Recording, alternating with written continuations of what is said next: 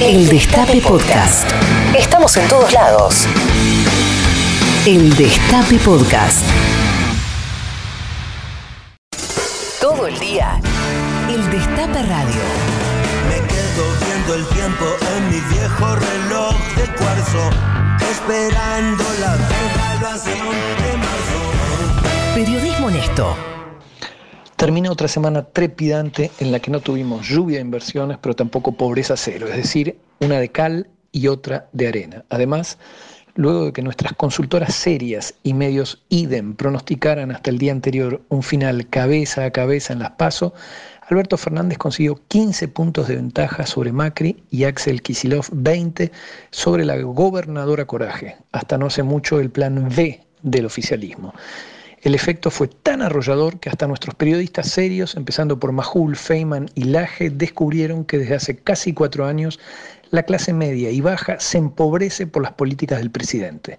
Y después hay gente que se pregunta ¿para qué sirven las pasos? Putearnos el lunes por no haber votado como él quería y de haber responsabilizado a Alberto por la devaluación, el martes Macri pidió disculpas y nos dijo que ya no se trata de cruzar el río a nado, sino de trepar el Aconcagua, una noticia alentadora. El miércoles, mientras desde el oficialismo pedían mesura a la oposición, la mentalista Carrió afirmó en la reunión de gabinete ampliada, la cito, nos van a sacar muertos de olivos. A este paso tememos que llegue el fin de semana. Por mi parte, escapando nuevamente a un país sin convenio de extradición con la Argentina, los dejo en manos del maestro de luz el bosnio, del DJ de la MAC, el amigo Nagus, de la glamorosa Lu Álvarez y el joven Amor, bajo la mirada atenta del Tano y de Juan Tomala, nuestro mago del otro lado del vidrio, y por supuesto nuestro columnista estrella Amado Vudú, el único de nuestro entorno que previó la paliza. El descapotable arranca. El GPS marca un punto más allá de las eras. Siga sureste y gire a la izquierda. Pero la banda de la Radio Mac no pisa el freno y acelera. Porque sin este oficialismo, sus vidas serían mucho más aburridas.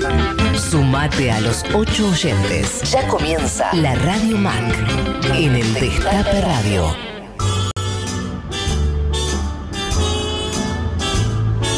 Bienvenidos a esta nueva emisión de la Radio Mac desde el estudio mayor Roberto Navarro del Destape Radio y esta vez en honor a San Frambaldo de Le Mans, mártir cuya vida ejemplar nos ha inspirado siempre en nuestra labor. La tuya, más que nada. No, termina así, porque nosotros también escuchamos el clamor de la, de la gente y lo rajamos al rinconete. Qué alegría. Sorry, sorry, Alguien carajo, inundado, no sé qué. Yo Sí. tiro todo y lo echamos a- al rinconete. Alguna consecuencia tenía que haber Sí, después de semejante lo paliza. escuchamos. Había que ver un cambio de gabinete. Lo mejor va a venir mañana cuando venga Carrió, porque esto es el, el Dr. Jekyll y Mr. Hyde. Se medica, sale Dr. Jekyll y de repente sale Mr. Hyde.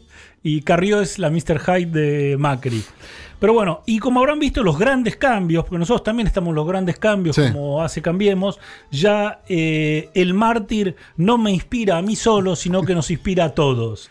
Pedían cambios, ya tienen cambios. Todos nos inspira Frambaldo de Mans, de Le Mans. Frambaldo de Le Mans, Sí. exactamente. Muy conocido, sí. Y por supuesto, si, si los dioses, el azar, las encuestadoras y el servicio penitenciario nos son favorables, conversaremos con el amigo Mudú desde la unidad básica Amado Querido de Saiza. También vamos a recibir a Ricardo Aronskin, un, eh, un economista, politólogo, eh, sabe mucho, o sea, estudió, es un profesor de política internacional.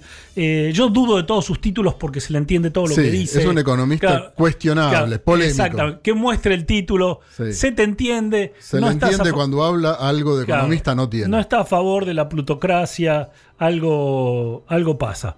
Por supuesto, el, el tema de hoy, ahora que ya no se inunda más, eh, es la inundación de votos que tuvimos el domingo, así que no vamos a poder evitar hablar de esto. Y de alguna alegría que nos ha dado. Sí, yo la- lo quisiera evitar, porque la verdad, ¿para No, qué? es- el- la gente no. nos pide. Yo la verdad quisiera pasar, Sí. mirar más adelante. Yo estoy con todo esto. Dejémoslo, el pasado es pasado. Yo estoy con Tommy Barman, no hay que irritar, no hay que festejar demasiado, todo tranquilo, ¿viste? Pero me sale el Que energúmeno. de tenga enyesadas las dos manos para no escribir nada en los medios no tiene nada que ver con eso. Tommy me encerró durante 48 horas para que no Que salga me hayan gritando. afanado los teléfonos para que no llame a ninguno de mis amigos tampoco. Exacto. No tiene nada que ver con Claro. eso. Miren cómo llegué yo, que pregunté si ya habían pasado las elecciones. Claro, exacto. Pasaron. Superado. Es que esa es la vida que yo quiero. Esa es la vida que yo, Yo quiero. pregunté, Che, eh, ¿pasó nos algo vimos Claro, antes de las vimos, elecciones, claro. después no me había acordado. no Todos queremos la vida de Lu. Eh, Exactamente, claro, no pasó nada, viste, Eh, Sandro ya había muerto, en fin, ¿qué, qué- qué po- ¿de qué podemos hablar? Pregunté no? por Mercedes Sosa, no, Claro, no, vengo de otro país, de otro mundo. Exactamente. Pero bueno, eh, las pasos terminaron bastante parejas, como todos decían, viste, 15, pa- 15 para arriba, 15 para abajo, quedaron buenos. Este, esta vez salió 15 para arriba. Es más o menos como la desviación de este gobierno cuando De pronosticaba que era más o menos 2, más o menos dos, 15. Más o menos, la Es- inflación es así, los votos son así, es un poco la naturaleza es así. Así que, bueno, y ustedes, ¿qué, qué han- ya que no hay tema, Eso. ¿con qué nos van a deleitar? Lu Álvarez, la... No, yo quería decir una cosa. La televisión, la televisión eh, se anticipó a las elecciones. ¿Qué quiero decir con esto? Esta semana que tanto se habla de que parece el 89, hiperinflación, Sí, la sí. tele hace 15 días viene con un revival a partir de la serie de Monzón, donde uno ve la- pone la televisión a la tarde y lo único que ve es a Gogó Rojo, a mm, Cacho Fontana, a Nancy Herrera. Hay, que subtitular, porque hay muchas millennials Claro. que trabajan en paneles que preguntan, ¿Quién ah, pero es? ¿quién es usted? claro. Eso es real. ¿Usted quién es? ¿Usted qué hizo? Pero esto pasó. Y yo decía, pero ¿por qué tanto? Y parece que la tele se, Se fue adaptando. Se fue adaptando. Bueno, eh, así como Maximiliano Rusconi decía, che, no miren las encuestas, miren a lo que hace Comodoro Pi y los jueces, porque ellos ven cosas que el humano no ve, eh, quizás hay que mirar la ficción, porque la ficción ve cosas que el resto no ve. O los programas de Chimentos. O los programas de Chimento, eso se adapta muy rápido. Mucho más rápido, tiene mucha más Es muy rápido, claro. O sea, yo creo que Mariana Fabiani se mueve más rápido incluso que Majul, por Sí, ejemplo. totalmente. Para acá y para allá. Aunque Majul se movió rápido, ¿eh? Se movió Ojo, rápido, Ojo que se movió se movió rápido. rápido. Dato, Sí. la One fue la primera que se movió. Y en su panel, No digas. sí, está Carolina Papaleo, está la compañera Nora Carpena. Ella a principio de año esto lo vio. Mira vos. Ella lo vio antes que todas. Mira bueno, vos. vos sabés que eh, tenemos varios de los ocho oyentes que nos han. Ya somos mucho más de ocho porque están los del destape. Tenemos ocho del destape y ocho nuestros. Claro. Bien. Este, bueno, algunos ya nos cuestionaron que eh, se merece un cambio de premios Luis. Tendría que ser un premio Leuco, un premio. Es que ya- uno, uno que todavía se la banque, Sí. ¿no? Como los que se Igual- ablandaron. Igual Silvita. esperemos las maratones. Sí. Silvia, la verdad es que Silvia es una, yo, yo lamento. una merecedora. Voy a confesar que, que no está en los premios de hoy, pero lo lamento. Es que lo que pasa esta semana fue muy dura para los premios Luis. Fue muy dura. Hubo mucha gente que hizo mucho esfuerzo para ganarse los premios Luis. Pero bueno, Inagus, ¿qué tenemos para hoy en lo musical? En lo musical, vos sabés que yo, como no tengo personalidad, necesito atarme a alguna excusa. A la de otro. Sí. Y hoy vamos a hablar de los orígenes de, la- de las bandas, de por qué se llaman como se Las llaman. marras, eh, los. ¿Eh? Así que los voy a Black poner a Angels. prueba a ver si alguno de ustedes sabe por qué alguna de nuestras bandas favoritas este, llegaron a sus nombres actuales. Muy bien. ¿Eh? Bueno. Inagus, ¿cómo nos comunicamos? Todos los que se quieren comunicar, Todo, aprove- la- la aprovechando este cambio de dirección. De los 8 y 8 oyentes se pueden comunicar con la producción a través del celular del Bosnio, que ya es mundialmente conocido, el que termina con 9. La cuenta de Twitter, arroba la Radio Mac, llevada con guante de terciopelo y mano de hierro por el joven amor, a través de la app de la Radio Mac.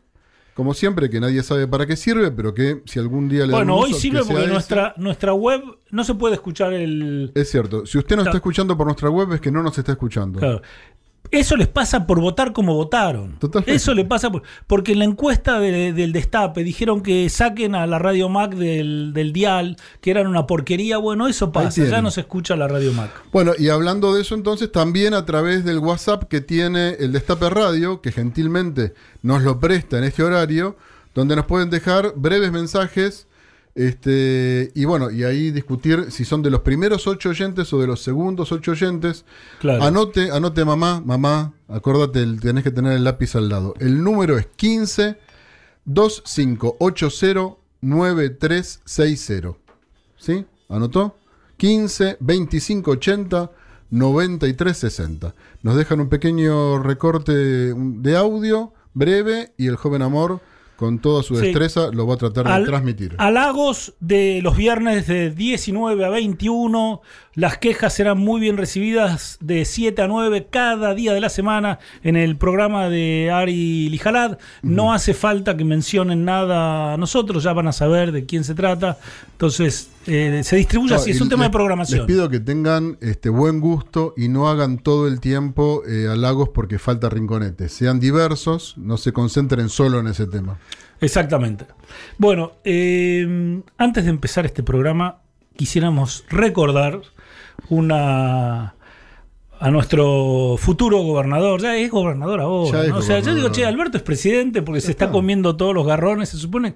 Si no anda. Pero, ¿Con quién se reúnen ya los empresarios? Claro, todo el el mundo- FMI, no, pero además ¿no? anda el agua caliente y salís y gritás, Alberto, ¿Qué el agua caliente. Claro. No, por eso, es todo culpa de Alberto, con lo cual el, el gobernador Axel Kisilov hace semanas, apenas el 20 de diciembre del 2015, en, armó, en- empezó a recorrer esto de las plazas y tenía, tuvo un discurso que quisiéramos recordar, y, pero recordando también que desde Cambiemos, como desde nuestro lado, algunos de nuestros sommeliers de la oposición se burlaron de algo que les parecía más del, del frepaso, Sí. digamos, más de una cosa de estudiantil, del, del eh, centro de estudiantes, que del peronismo posta a posta. Fetén, ¿no? Fetén. che, esta cosa de hablar en las plazas, sobre todo además empezaba en plazas de la capital. Entonces, Es muy de pero bueno, progresista, eh, siglos después, cuatro años después, esta elección parece ganarse con, con plazas y libros. Es como, efectivamente, yo creo en lo que dice Mauricio Macri, esto es un retroceso, le estamos volviendo a ganar con plazas y libros. Y besos y abrazos. Claro, besos, abrazos, plazas, libros, che. Y gatitos. Y gatitos. Y gatitos. Bueno, así que vamos a escuchar a Kisilov. Por eso hay que darle tiempo también. Hay que darle tiempo, pero hay que ver. Sí, sí, sí. Sí. ¿Saben por qué? ¿Saben por qué?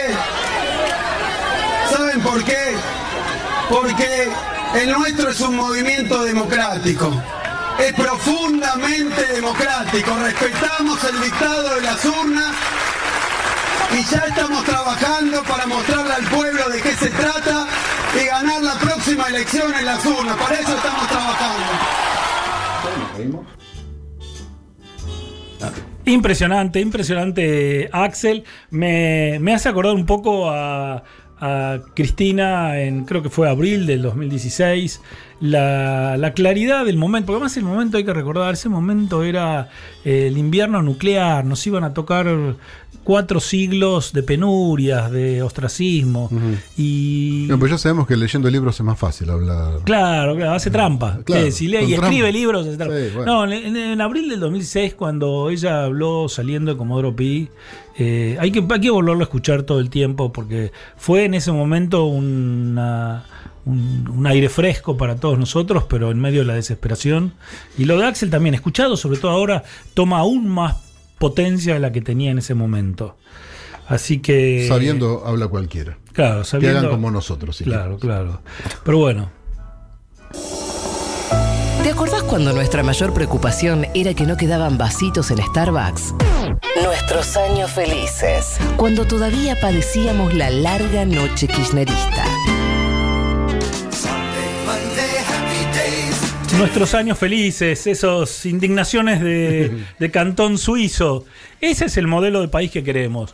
Un gobierno peronista y una oposición gorila que nos indigne todas las mañanas con esos pequeños detalles que hacen nuestra vida miserable, mientras el gobierno la- nos hace prosperar. Es que eso es previsibilidad. Exacto. Porque vos sabés que te vas a indignar. No sabes todavía por Exacto. qué. más pero quiero? ya sabés. Llegar a fin de mes y que alguien me indigne eh, como corresponde cada mañana, ese es el, Bueno, el ojo, camino. no te quejes porque ahora estamos en igualdad de condiciones. ahora Mauricio tampoco sabe si llega a fin de mes. Exacto. Eso se emparejó para todos. Claro, ahora no, ahora están indignados. Tenemos la indignación de toda la mañana, pero no tenemos el cheque de, de principio de mes. Bueno.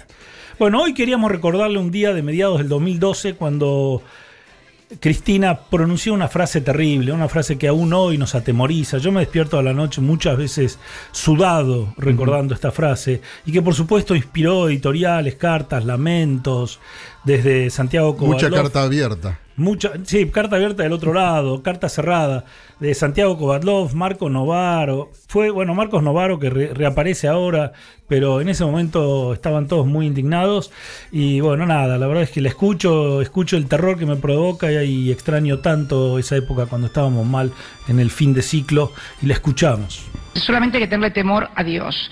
Y, por, y a mí, en todo caso, también un poquito, porque, porque la verdad, eh, la verdad, la verdad, por lo menos, por lo menos, por lo menos los funcionarios que dependen de mi nombramiento, o sea, los que son responsabilidad mía, porque está la responsabilidad del funcionario, pero también está mi responsabilidad porque todos y cada uno de los funcionarios, o por lo menos la gran mayoría, he firmado yo los decretos.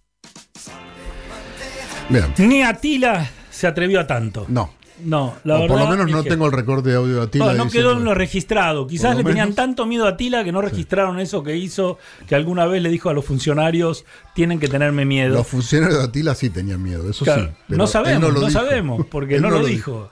Este, bueno, no quiero imaginar lo que va a ocurrir con Santiago Kovadlov cuando escuche los audios de la pitoniza de Gorlero hablándole en el CCK al gabinete ampliado. Este, Porque yo me imagino pasamos de un Marco gobierno- Novaro, lo que debe sin sentir Marco. Mira, ya estoy deleitándome con la editorial, ya me estoy indignando. Sí, Es- yo hace rato estoy indignado. sí. Aún sin Escúchame, ellos. pasamos de un gobierno que no hacía reunión de gabinete a un gobierno que hace gabinete ampliado hasta con la esposa del presidente. Porque Bueno, la esposa del presidente estuvo ausente en la elección, era lógico que se repusiera un poco. en, en una reunión de gabinete exacto. o con una diputada que sube al escenario. Lo importante es lo bien vestida que estaba. Nadie divina, dijo estaba eso, nadie dijo eso. Estaba Hay, hay muchos, yo te digo una cosa, hay muchos que se deben haber arrepentido del voto del domingo al verla a ella tan, tan bien vestida. en ese smoking, tan muy en parecido a tu smoking. Es Exactamente. muy parecido Yo- al smoking mucha gente me hoy. ve a mí así y lamenta el voto de Sí. haberme echado de la Radio Mac. Eso seguro. Pero no tenía tiradores, eh, digamos todo. Exacto, bueno. no, era antes de los tiradores. Nosotros no nos van a sacar de olivos los que nos quieren mover. Nos van a sacar muertos. Yo no es que estoy enojada, yo simplemente les digo al pueblo argentino que no vote ladrones. No he visto a ministros centrales apoyar a los candidatos de Cambiemos. Yo vi muy pocos diputados nacionales acompañando a los candidatos a gobernadores. Y van a cambiar los votos. Hay mucha gente que está esquiando. ¿Entendieron, amigos nuestros? El verano europeo es divino. Y se está jugando el futuro de la Argentina. Bueno, esto de- debe ser como el tipo que se hace una unión electoral con los eh, televangelistas, ¿no? Entonces tenés que asistir al evento y sí. fingir que le prestás atención. Eh, Ma- Macri estaba knockout, pero ahí había muchos serios que deben estar escuchando. Con ojo, terminaron parados aplaudiendo. Ah, bueno, ¿eh? es tu televangelista, tenés que aplaudir porque necesitas esa alianza. Además, todavía le retumba esos 50 puntos en Cava. Eh, entonces, tiene Sí, que sostener. Yo pensaba en los 50 puntos de Cava que tuvo hace solo dos años. y 52. pensaba- 52. 52. Yo pensaba que el día del juicio final de algo me tienen que valer. Yo viví en una ciudad donde esta mujer sacó un 52%. Algún sacrificio implica eso, no, no es gratis. Y Yo creo ojo, iba a sacar el 60 y tiró esa frase Sí, de- increíble de Walt Sí, Disney sí. sobre Santiago. Maldonado. Si no íbamos a 60 Sí. puntos, iba a ser Si es que- Juan Domingo Perdón, Carrió. eso, si es que esas frases le quitan votos. Porque a veces yo tengo la duda. No, yo de- creo que sí. En ese momento había Puede determinada ser. sensibilidad Ojalá que, que- sí. Ojalá Sí, que sí, sí, sí. Porque de todas maneras, 52%. A ver, ella- 52% la votó y vos querés eh, devolverme la esperanza en Claro, el con porteño. cuatro puntos que Yo, la verdad perdió que tenés, por- un- tenés una voluntad encomiable, Sí. pero cuesta. Yo eh, predije, lo sabe la, la oyente 9 o 10, que es Malala, 48 de Axel, hace un mes. Mira vos. El efecto gatito, yo cuando lo vi con el mate y el gatito. Dijiste este. Este es un re gobernador. Y con Lames me está pasando eso. Lo veo tan buen mozo que yo ya lo veo que supera ampliamente a Horacio. ¿Para qué tanta Big Data? Sí, hay si t- tanta Lu gente lo ve tan pensando, claro, no claro, che, tanta gente pensando. No, y era un tema de trucha, ¿no? Claro, Claro, sí, chicos, es, giles. es cava. A ver, casi, casi gana Lustó. Explíquenme cómo pudo haberle ganado Lustó Tiene a rulos. la re- Claro. Es fácil, tiene un, rulos. un metro No todo ochenta y es una cuestión de Claro. pelo, Nagus. No todo es una ¿Vos decís que no? No. no, no. No me desanimes así. Claro.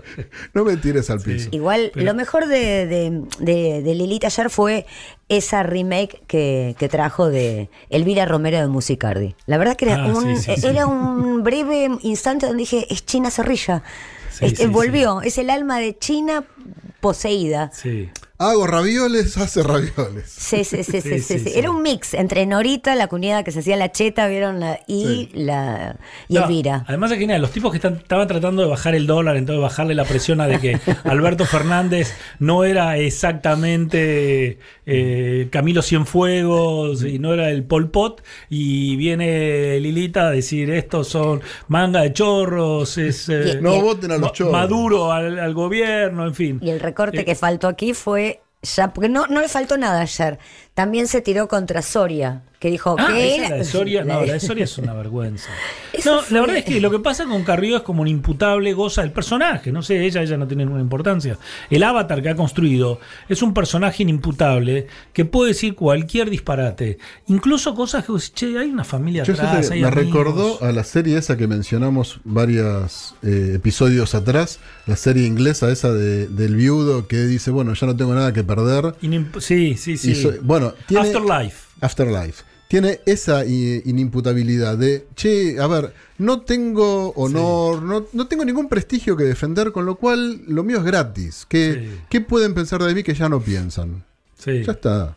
sí, sí. sí. Bueno, Bueno, eh, vamos entonces a, A los premios. a los premios Tongo. vamos. Como buen chorizombi, no podés perderte la entrega del premio Tongo, del que se sabe el ganador antes del sorteo. Bueno, demostrando esta vez sí, ¿no? Confirmando un poco el rumor que decía que la Cámpora tenía el PBI invertido short, o sea, en contra de bonos y acciones, y por eso esta semana nos sobra la plata. Y bueno, en Podemos- algún lado el PBI tenía que estar. Exactamente. Y además es cómo estaba apostado. No íbamos a apostar a Macri, apostábamos en contra. Así que este Los- lunes lo los, dos PBI se hicieron cinco PBIs con la caída de bonos y acciones.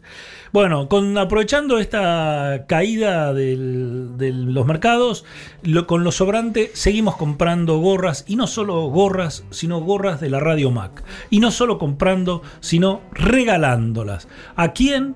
A gente lo suficientemente atrevida como para arreglar un tongo con Sergio Amor. Tal Y- cual. Y, también que sepa algo de series, porque le pedimos que en algún momento escriba el nombre de la serie que Sergio Amor le tira por WhatsApp. Antes o después. Bueno. Ah, no están llegando los sobres, me dice ¿Cómo es Sergio eso? Amor. ¿Qué pasa? Claro, nos mudamos. Che, perdón, no hay reclamo. El tipo que está mandando sobres a la, a la radio, el estudio anterior, ese pibe perdió. O sea, anda a reclamarle a los de. Sí. Claro, al- a los de. ¿Cómo se llama? Viaducto. Viaducto Radio. Viaducto Radio eh, entrega gorras. Bueno, nosotros acá, Nagus va a hacernos escuchar una, una serie, la Cierto. música de una serie. Hay que explicar por qué tenemos ocho oyentes tenemos- nuevos. Se han duplicado la cantidad de oyentes, es increíble. Sí, Es increíble. Increíble. Este, Quiero mandarle un saludo a Mabel, la oyente 1. La oyente 1. Totalmente. Vos sabés que Perdón, todo esto es por Mabel. Perdón, la oyente 1 de los dos grupos, de la MAC y del Destape. Totalmente. Me cura el mal de ojo, me tira buena energía. Amo a Mabel. Y sí, ¿quién no puede Claro, amar a Mabel? exactamente. Es así. Todo esto ocurre por, Por Mabel. Mabel. Bien, bueno, el premio Tongo significa que eh, ahora van a escuchar una, una intro de una serie y el primero que haya que mande el, el nombre de la serie, o sea que ya la haya mandado, porque seguramente Scriber ya la mandó, este, va a ganarse la gorra que entregamos en el premio Tongo. Pido No empiecen con los reclamos, se llama premio tongo por algo. Así que no empiecen con la letra chica de la ley. ¿eh? Claro, no empiecen a pedir premio Sí. ni tongo. O sea, Es- ¿no? de premio tongo cumplimos la mitad. ¿Qué somos más? kirchneristas, Claro, perdón. escúchame. Mucho más Es de lo que cumplieron más que otros. Lo que se espera. Así que esta vez el premio tongo no lo voy a explicar yo. Les pido que escuchen.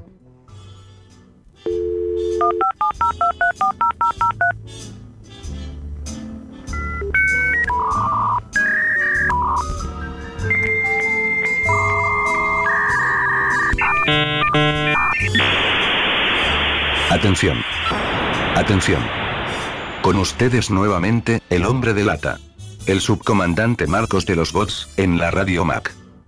Tengo a Vicky, a Skynet y a HAL 9000 trabajando para dar caricias significativas a Lu Álvarez provenientes de Hurlingham. Para satisfacer al bosnio, no te relajes. Y para decirle yo te voto, a Nagus. Lamentablemente tuve que volver a encerrar a Rinconet, ustedes saben que los mapuche iraní nunca aprenden. Hoy volví para presentar al premio Tongo de la Radio Mac, aunque asumo que Scribbler ya lo habrá ganado. La serie de hoy es de esas que vio Rinconet, las blanco y negro, las que carecían de control remoto. Su primer episodio se dio el 24 de septiembre de 1968, en Estados Unidos. Y después de cinco temporadas, emitió 124 capítulos. Los protagonistas eran un trío, y no doy más ayudas porque ya es más fácil que reírse viendo al mago sin dientes. Al que tire el nombre original, como se emitió en la cadena ABC de Yanquilandia, le regalo 30 segundos. Espero sus respuestas en 3, 2, 1.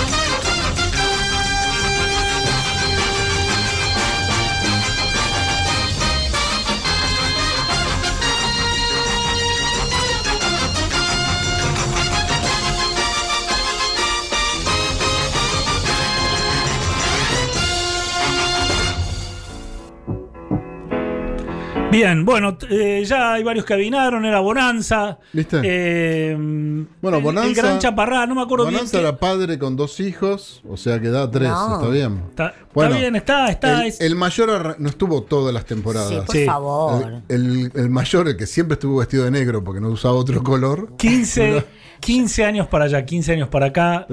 Estamos en el más menos 15.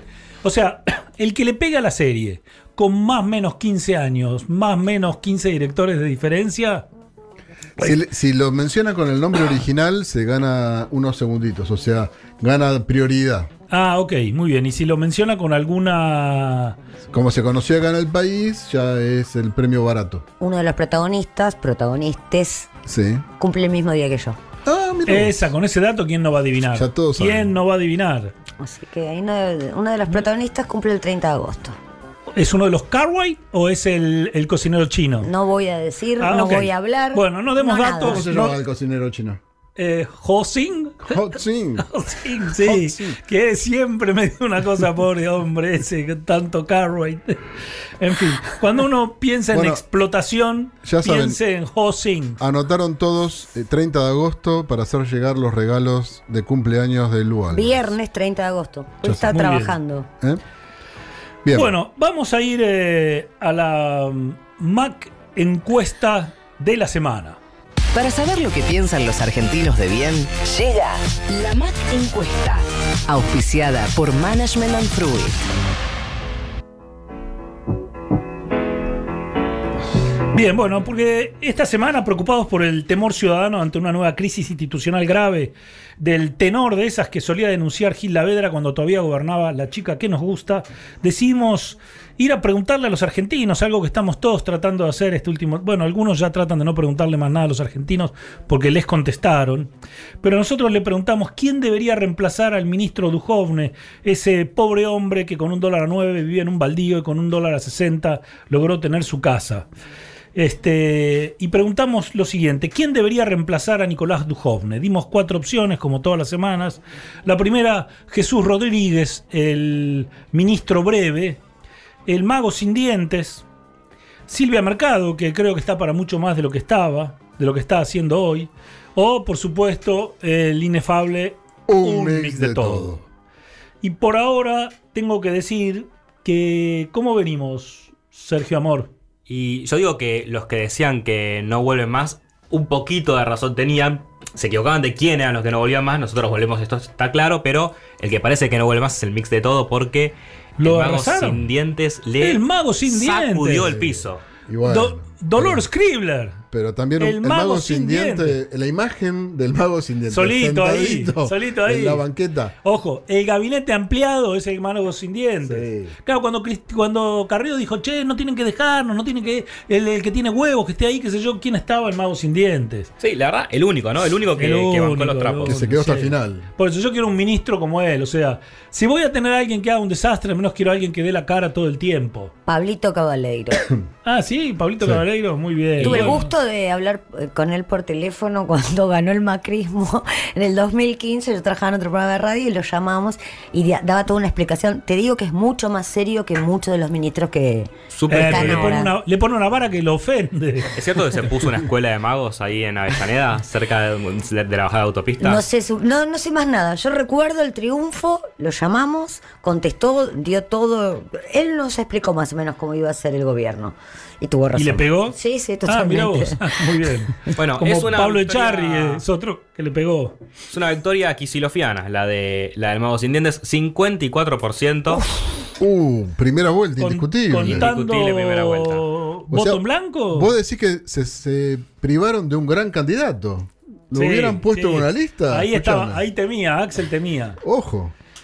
Pero bueno. Atrás bueno, quedó el mix de todo con el 24%, Sil Mercado con un bastante meritorio 17%, y Jesús Rodríguez se parece un poquito a la elección que hizo Moró en el 2003, no sé si se acuerdan. claro, está raspando. ¿El índice moró? Claro, el índice, Moró. 5% de los votos. Muy bien. Bueno, Silvia Mercado, lo con lo cual la, la gente le dice, Silvia, seguí siendo valiosa ahí donde estás, arrojándote sobre la granada, seguí en esto y digo, tienen alguna razón. Sí. Tienen alguna razón. Silvia es muy útil sacrificando donde se sacrifica.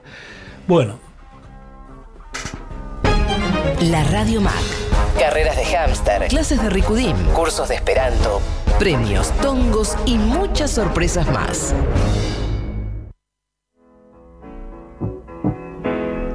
¿venimos bien? ¿En tiempo? No, no, no, no. Era. no- nos.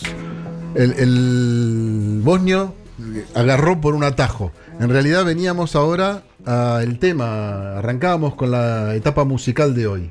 Ah, muy Ah, bien. Vos te- claro. te, salteaste la etapa musical. Ah, bueno. Bien. Bueno, no, todo se puede corregir. todo se puede Esto- corregir. Esto, es fácil. Mientras estemos al aire, todo se puede corregir. Exactamente. Nagus, por favor. Ya cuando nos saquen del aire es otro tema. Exactamente. Pero bueno. No, no, pero Hernán Lombardi nos aseguró, parece que Hernán Lombardi tuvo una charla con Por ahora. Roberto Navarro y nos aseguró, nos dijo quiénes son los de la Radio Mac, les dijo quién era, no los conocía, dijo, bueno, pueden seguir. Por ahora siguen. Bueno, como les conté, este, el tema de hoy van a ser los nombres, porque me acordé, no sé a ver si ustedes eh, se acuerdan que hace unos años, cuando la tele todavía se veía gratis, este, el Banco Río había hecho una publicidad que comenzaba diciendo, un buen nombre es lo más valioso que uno puede tener. Y la publicidad eran chicos que decían su nombre, ¿sí? ¿La tienen? Bueno. Mi, mi- mi tío me hablaba de esa publicidad. sí. Ok. Este, así que se me ocurrió que podíamos hablar de dónde venían algunas bandas, de dónde sacaron los nombres. Arrancamos con las fáciles. Todos saben que ACDC surge de las siglas de corriente alterna, corriente continua, ¿sí? Alternate Current, Direct Current en inglés, que por eso en el logotipo tiene el rayito en vez de la, la barrita.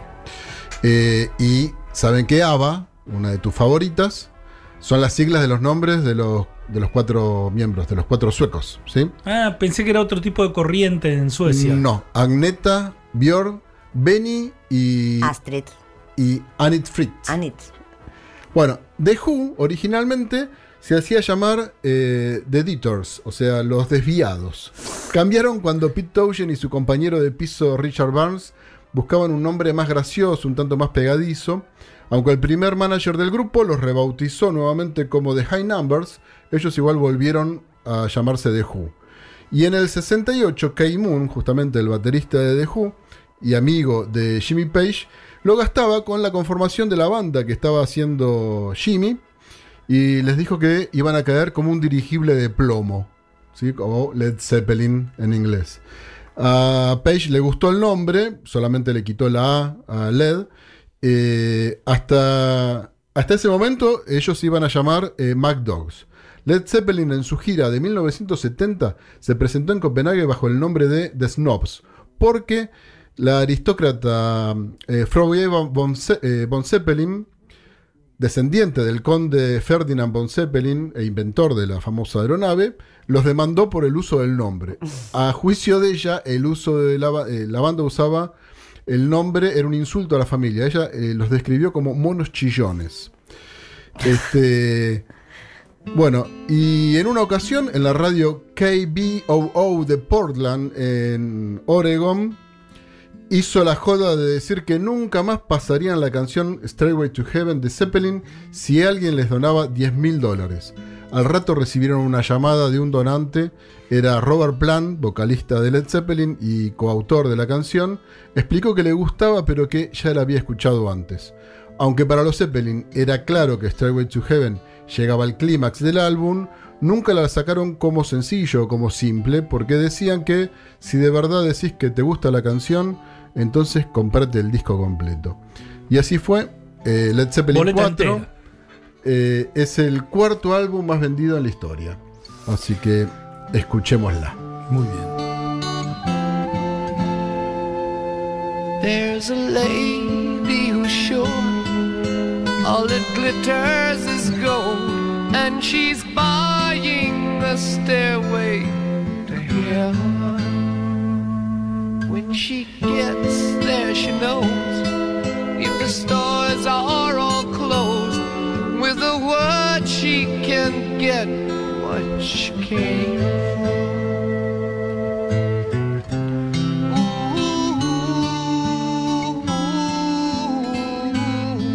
and she's buying a stairway to. There's a sign on the wall, but she wants to be sure. Cause you know sometimes words have two meanings. In a tree by the brook, there's a songbird who sings. Sometimes all of our thoughts are misgiven.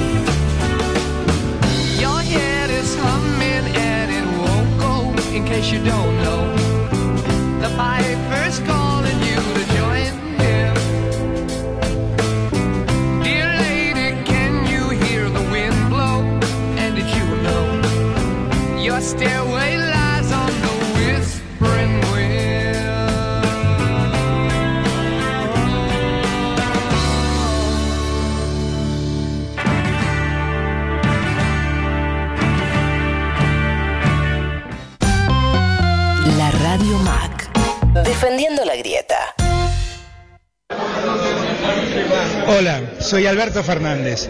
Yo tampoco escucho la Radio Mac. Las frases de la semana. Porque nuestra realidad. Porque nuestra realidad nunca deja de ser trepidante.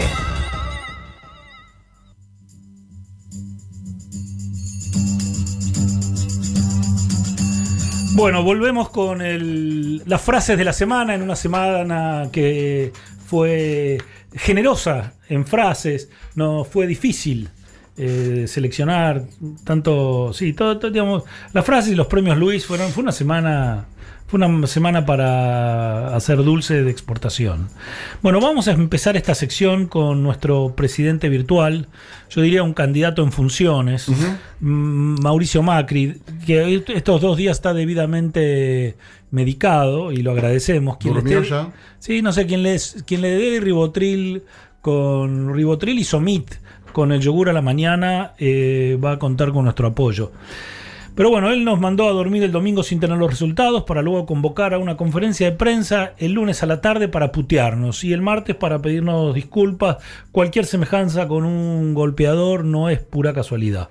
Lo único que yo rezo es para que no hable con Kim Jong-un sin haber descansado antes, porque nos puede dejar, entre todas las bataolas de cosas que nos deja, nos puede dejar una guerra con Corea del Norte. Así que yo eh, ap- apo- apostamos a los colaboradores que le den somit cada noche. Mirá que Kim Jong no es muy fácil de disparar. Claro, es muy fácil de gritar. mano No tiene la mesura de Alberto Fernández, así que, pero bueno, vamos a escuchar a nuestro candidato en funciones, Mauricio Macri, en la frase de la semana. Lo mismo pasa en la mayoría de los países del mundo. Lamentablemente acá la situación es, como le expliqué muchas veces, es nosotros estamos intentando hacer algo que el mundo ya probó, que ya el mundo le fue bien, tanto en Chile, en Colombia, en Perú, en Brasil, en Uruguay, con reglas de juego, con instituciones, con democracia sólida, con libertades.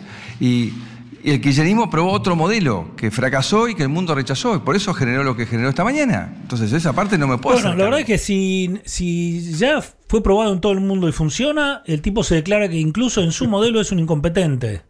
Pero bueno, por suerte ya le, le queda poco, lo probó durante cuatro años, nos prometió semestre tras semestre que iba a ocurrir eso que ocurre en el mundo. No sé dónde viaja, porque cuando viajo yo veo otra cosa. Debemos habernos repartido el mundo en, en dos mitades muy bien seleccionadas. Pero bueno, si lo que nos explicó y entendimos muy bien que para tener todas las instituciones y cosas como los países que queremos imitar, es necesario aumentar la pobreza y el desempleo y por supuesto reducir el poder adquisitivo de sueldos y jubilaciones, a la vez que para compensar aumenta la riqueza del 1% más rico de la Argentina. Eso es como para mantener cierto equilibrio. Una de cal y una de arena. Una de cal y una de arena, exactamente. Y lo importante es que votemos bien. Votemos bien, claro, votemos bien, votamos bien y nos putea, es che, no te entiendo, seguí pegándome pero no te entiendo. Bueno. Bueno, ya, ya nos va a enseñar. Bueno, pasamos a la segunda frase de la semana, que por supuesto, como es un, un dúo de animadores que trabaja en tándem ahora, no podemos más que convocar a nuestro amigo Miguel Ángel Pichetto, Michelangelo. hoy llamado Mike en los grupos de autoayuda, quien no se sabía bien qué hacía en esa conferencia de prensa, que como estaba en una en la casa de gobierno nos parecía que era una acción de gobierno, además como se incendiaba el país, era como oportuno que el presidente apareciera, pero efectivamente no tenemos presidente, sí tenemos candidato, así que apareció el candidato en funciones, apareció eh, con Mike, su nuevo amigo peronista, para hoy que, que, que la Argentina se está dando el lujo de tener un presidente peronista, él decidió al menos tener un amigo peronista. Su Robin sería. Claro, exactamente. Eh, pero bueno, acá nos eh, tenemos la segunda frase de la semana que es de nuestro amigo Pichetto y la verdad es que agradecemos que haya ido Mike porque si no lo hubiéramos tenido que escuchar a Michetti. Como Chediche. Que, que era lo que correspondería en términos de las funciones, pero le agradecemos esa otra transgresión, esa nueva transgresión se la agradecemos. Escuchamos a Mike. Eh, quería transmitirles el agradecimiento de estar acá, eh, decirles que el presidente está en control, está con toda la responsabilidad frente a los acontecimientos económicos. Bueno, En control. O sea, en serio, parece que fuera su acompañante terapéutico, como dijo alguien en. Twitter, porque dice Sí, que sí. está en control, está medicado, eh, cada Lo siete tenemos, horas, cada siete horas tiene que tomar control. tal pastillita, tal otra. Es Claro. insólito. Sí, pero no, te da, no te da cierta tranquilidad que Pichetto diga que está en control. Digamos, hay un peronista ahí que es un hombre que está acostumbrado a actuar en la realidad que te dice está en control. Es como, porque si no, ¿quién? Rosichner te dice está en control, no le crees. En cambio, lo dice Pichetto, te transmite tranquilidad. Cuando el candidato a no ser un vice dice del presidente que tampoco va a ser presidente, que está en control y nos sale a tranquilizar, la verdad a mí me, me tranquiliza. Puedo decir algo, la entendía más a Marta Gabriela. ¿eh? Sí, ¿no? En estas situaciones Marta Gabriela nos hubiera calmado más, porque Quizá- empieza quizá- con el túnel, la luz, eh, y ya estamos todos Sí. diciendo, pero bueno. Sí. Marta Gabriela es más simpática. Como Chediche. Como, Como te dice, Chediche. como se dice. Pero bueno, me parece, muchachos, cuando Mike empieza a salvar los trapos, es hora de partir. Eso lo dijo el, el maestro Po, era el maestro Khan, no me acuerdo. Pero me dijo, che, cuando, cuando el que empieza a defender Cuando es Mike. los guijarros de mi Claro, mano. cuando es Mike el que defiende en una conferencia de prensa en la cual no debería estar, me parece que es tiempo de partir. Y así, con la cita del maestro Po, pasamos a la tercera frase de la semana. Vislumbrando que sus conferencias de prensa no había conseguido la calma buscada, la verdad es que, digámoslo, él tuvo cierta visión, dijo, me parece que no estoy logrando esto que Durán Barba me, había dicho que lograría. El presidente convocó a una nueva reunión de gabinete ampliado en el CCK, esta especie de, de terapia de grupo que se, se arma el PRO cada tanto cuando... O cuando hay mucha euforia, cuando hay mucha depresión, arman estas cosas. Uno no sabía bien si era la secta Moon o estaba Jim Jones ahí entre Eh, todos. Son, son una mezcla de cositas. Ellos oscilan entre la secta Moon y la Big Data. ¿No? Es decir, Me no daban necesito. un miedo todos ahí sentaditos. Y en cualquier momento empieza, en serio, Guyana. Cuando hacen los retiros espirituales, estos que solían hacer, ¿es más o menos lo que vimos el otro día televisado? No sabemos porque están No, ahí son encerraditos. secretos, son No, secretos. bueno, pero esta vez que publicaron No, pero digo, si audio- publican esto, no quiero saber lo que no publican. Pero además son los tipos que después te acusan de personalismo, de endiosar a los líderes, de la política de, de- de personas y de, de cosa magnética. ¿No? Es como, che, este Ernesto Tenenbaum estaba criticando el liderazgo de Cristina y cómo la gente la escucha, pero además es, criticaba que la gente la escuchara. Lo pasamos en la semana Sí, sí, sí, pasada con Darío con Darío Strenhaber. Eh, pero estos tipos eh, no es que es la gente que escucha, son los mismos dirigentes que aplauden a rabiar a un, un par de televangelistas que, que les gritan desde el púlpito. Pero Recién este, estabas comparándola a Carrió con Esperando la carroza, Lu. Sí. Eh, Podríamos sí escuchar el audio de Esperando la carroza para ver si. Claro, si la escucho. tercera frase de la semana es la frase que ya habíamos escuchado de la. Carrió. Podríamos volverla a escuchar si quieren y escuchar la carroza, que también. Me parece que la de la carroza. Vamos, creo que vamos a la de la Sí. carroza, porque la de la Carrió es una imitación, Ese. eh, es una jornada, la- es la de la carroza jornada. Vamos. ¡Esta es la mujer más falluta del mundo! ¡Falluta, yo! ¡Ah! ¿Por qué dejaste la nena, Susana? Mira, si yo soy falluta, yo, vos sos, no sé ni cómo catalogarte, mira. Falluta sos vos que te cosiste la lengua. Yo te lo hubiera dicho. Y en aquel entonces yo no me cosí la lengua y le dije a Jorge, ¿con esto te vas a casar? ¡Con esto! Mira, esto te mete los cuernos al mes de casado. ¿Te lo dije o no te lo dije?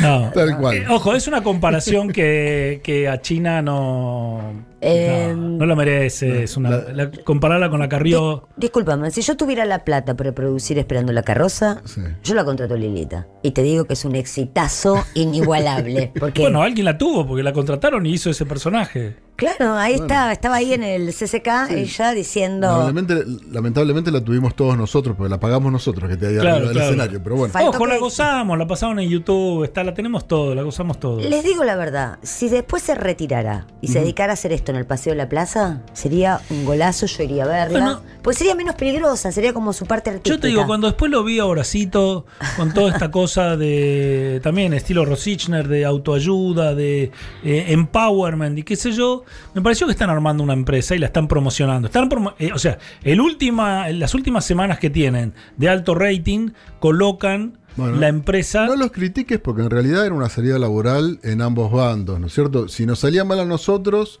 Cristina iba a seguir presentando libros Exactamente. y Alberto iba a tocar a la ellos, guitarra. Todos claro. saben que Alberto y estaba Axel, haciendo un grupo. y Axel iba a ir por Claro, todas las guarderías de gatos, Totalmente. adoptando Claro, gatos. claro. y- Así que y si un- le sale mal a ellos, van a. O sea que la política cuando te deja fuera es cruel y hay que rebuscarse. Yo tengo, yo tengo una frase. Siempre me parece que la política era el mundo del espectáculo de los feos. Ajá. Así que la realidad es esta. Si te quedas afuera de la política, bueno, en el caso nuestro son todos lindos. Cristina Claro. puede seguir por la tele, Sí, Alberto con la sí. guitarra, Axel, ni hablamos, lo llevamos a una telenovela. ¿Qué harán ellos? Claro. Bueno, esto, una empresa de, de coach y de. Pues yo la re veo a Lilita con la nata, por ejemplo. Gran dúo sobre el escenario, yo creo que es un gran dúo. Él Esto- es muy mal actor. Yo lo Sí. vi en el Maipo. ¿Quién? La, La nata. Nata. Ah. Yo fui de las que fui a verlo al Maipo. O sea que vos sos consecuente con lo que decís. Vos decís, le iría a ver a Lilita al Claro, teatro y la claro, fuiste a ver a la yo nata. pongo plata para ver todo, todo tipo de arte. Muy bien. Por eso, y esto, y esto definitivamente es arte. Y lo de Horacito también es coaching, es un poco el arte de vivir, que me parece que no- además con el país que nos dejan nos va a venir bien tener una empresa que levante ánimos. Eh, de- de- o sea, yo le diría a Horacito que antes de irse deje su número que lo contactaremos. Hablando de números, Nagus, si alguien quiere dejar mensajes para que no vuelva a más rinconete y que sigamos, Eh, ¿Qué tema, no es cierto? ¿dónde dejaría mensajes? ¿A qué en número? el número que dije antes, que ya te digo cuál era. Porque ¿Puedo no lo tengo. decirlo? Ah, Siempre quise trabajar en la radio para decir, por favor, comuníquense con el 152-580-9360.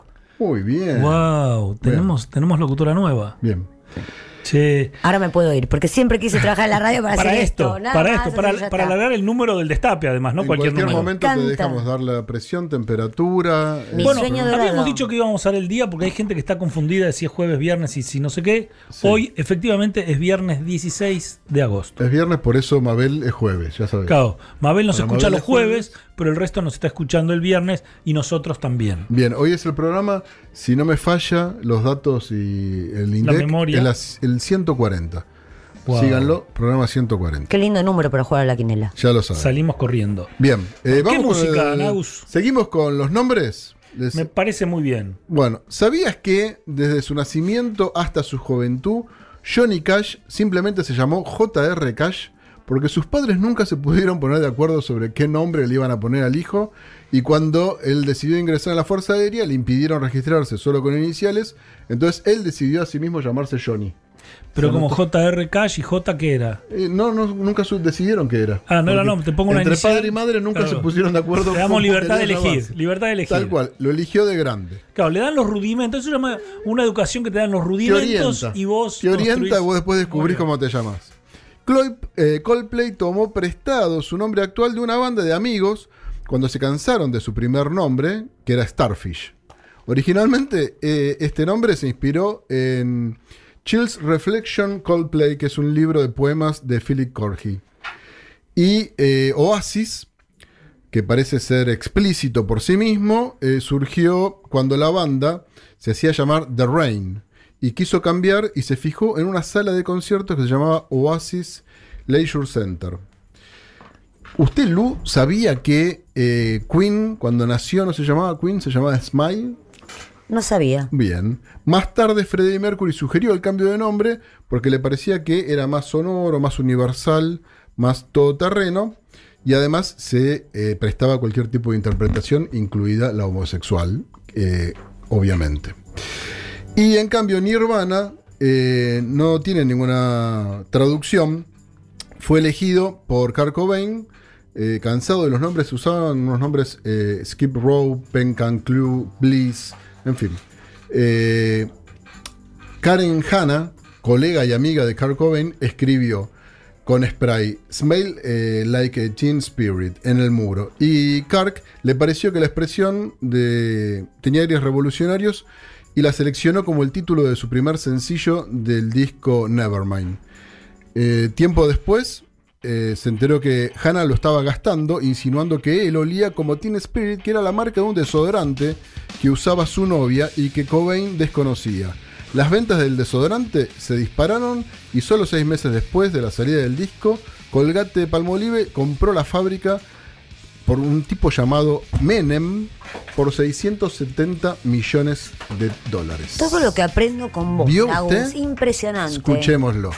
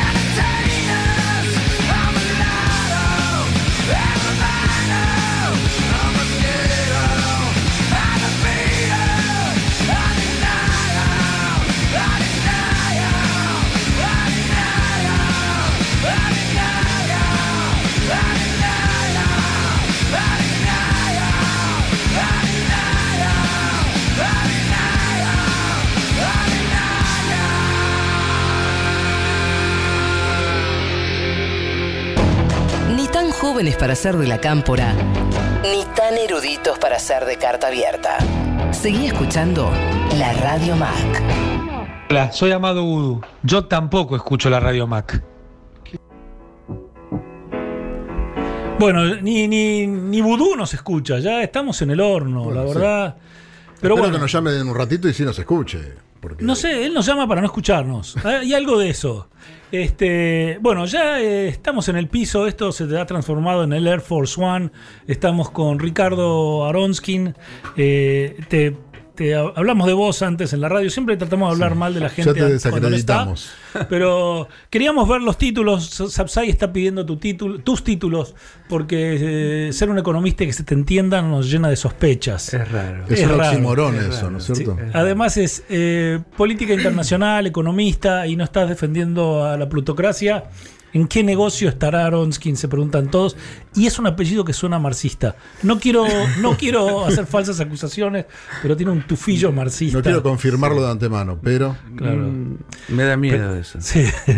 Pero bueno, empezó tendrás el algún salpicón. antepasado en Odessa, Em- no? Empezó el Salpicón, que es un, un lugar donde ponemos todos los temas que no podemos poner en ningún otro lado.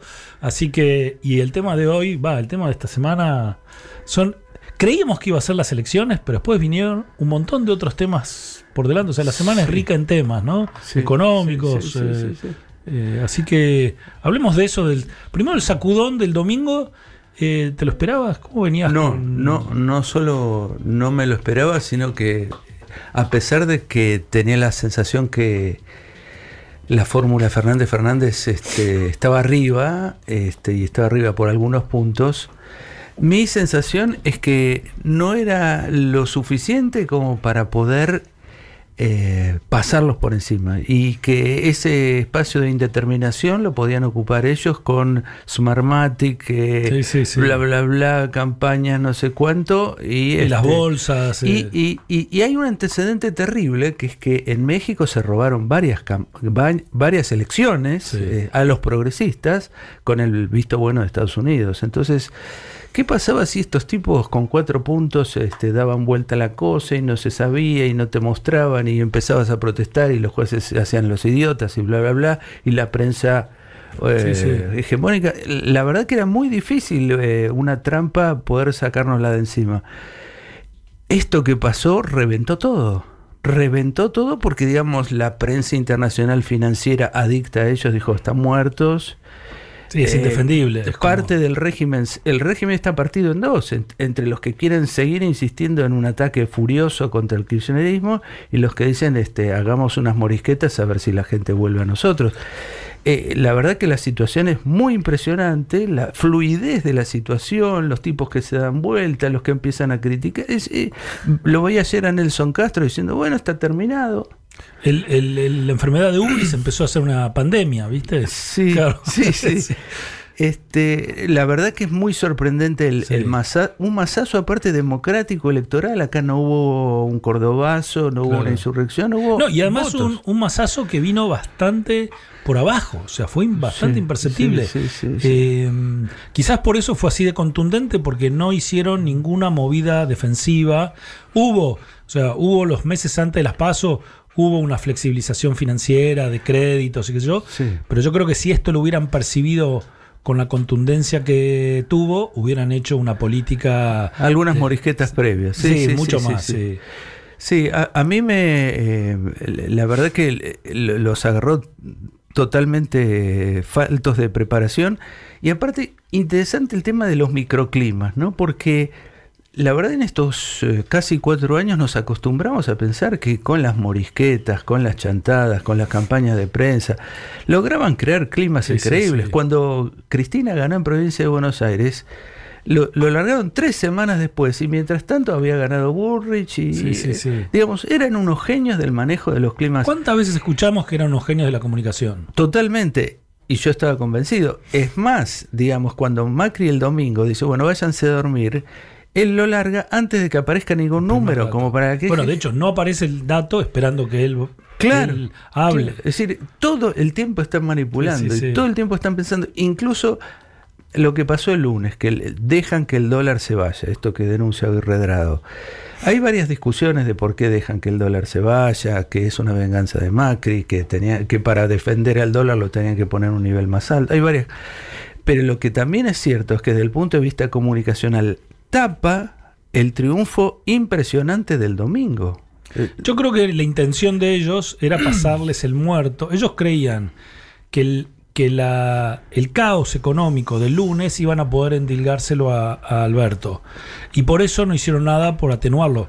La, la acusación de Redrado es que el Banco Central el lunes no empieza a intervenir en las primeras corridas, que, que es fácil. El Banco Central puede intervenir. O sea, empiezan a, a pedir a comprar 100 dólares y el Banco Central baja con 1000, se acabó la corrida. Si cuando empiezan a cobrar- comprar 100, el Banco Central no aparece, compran 1000, no Ah, aparece, ah, compran un millón, no aparece, tenés una corrida Sí, eh, sí, sí. que, que te cuesta 200 pavos. Digamos, aparte por el, eh, lo que han creado en relación al kirchnerismo, como chavismo, como digamos, esa locura que han creado, y es la- lo que los mercados este, terminan entendiendo. Que hay que decir otra cosa muy importante, los mercados son ignorantes. Esto es muy importante decirlo. Los jefes de corporaciones, los tipos que invierten desde afuera, no saben un pepino de nada de la Argentina. Pero además, yo creo que son relativamente ignorantes en general, en el mundo, de una visión del mundo, pero esto es como el. Es un, un pueblo chico, es como si vos hicieras, sos el que maneja eh, una, una mega compañía en la Argentina y te decidís ir y te decidís desinvertir y cerrás el local de Kitilipi. Che, el local Kitilipi no tenés la menor idea si está bien situado o no situado, si valdría la pena defender. Che, me estoy yendo, o sea, me estoy yendo, cerrámelo. Entonces, son posiciones muy chicas para un fondo. La Argentina en general el tipo cierra y son posiciones muy marginales, no es que una decisión donde se le juega el bonus. Entonces Sí. son decisiones que dice apagame eso y Pero rajá". aparte porque tienen simplificaciones tan groseras de lo que es América Latina. Sí, sí, sí. Este, digo, hace rato que vamos, vemos viendo esas situaciones, que pasa algo al sur de Río Bravo, cierran todo. Cierran todo. Es, es, es muy impresionante. Y en Argentina, identificar al kirchnerismo con el chavismo, hay que ser muy ignorante, muy ignorante. Y estos han trabajado mucho sobre eso. Yo creo que a esta altura, eso del kirchnerismo igual chavismo es un negocio de otro tipo. Me parece que a esta altura, que ya prácticamente gana a los Fernández Fernández, me parece que es una postura extorsiva para que el gobierno que viene tenga todo el tiempo que demostrar que no es chavista. Sí, sí, que tenga sobreaca- sobreactuar la Sobreactuar adaptación. y sobreactuar es hacer lo que ellos quieren. Sí, sí. Si, si no es chavista. Claro. Es decir, o neoliberalismo o chavismo. Igual interesante que es que mientras los fondos se escapaban, los locales eh, empezaban a dar la nota esta. De, claro, porque ahí, ahí se rompe el interés común entre los fondos extranjeros y un local, ¿no? Constantini. O sea, esta idea de que el kirchnerismo es chavismo, Constantini puede suscribirla mientras el kirchnerismo no tenga chance de ganar y ser una manera de ahuyentarlo.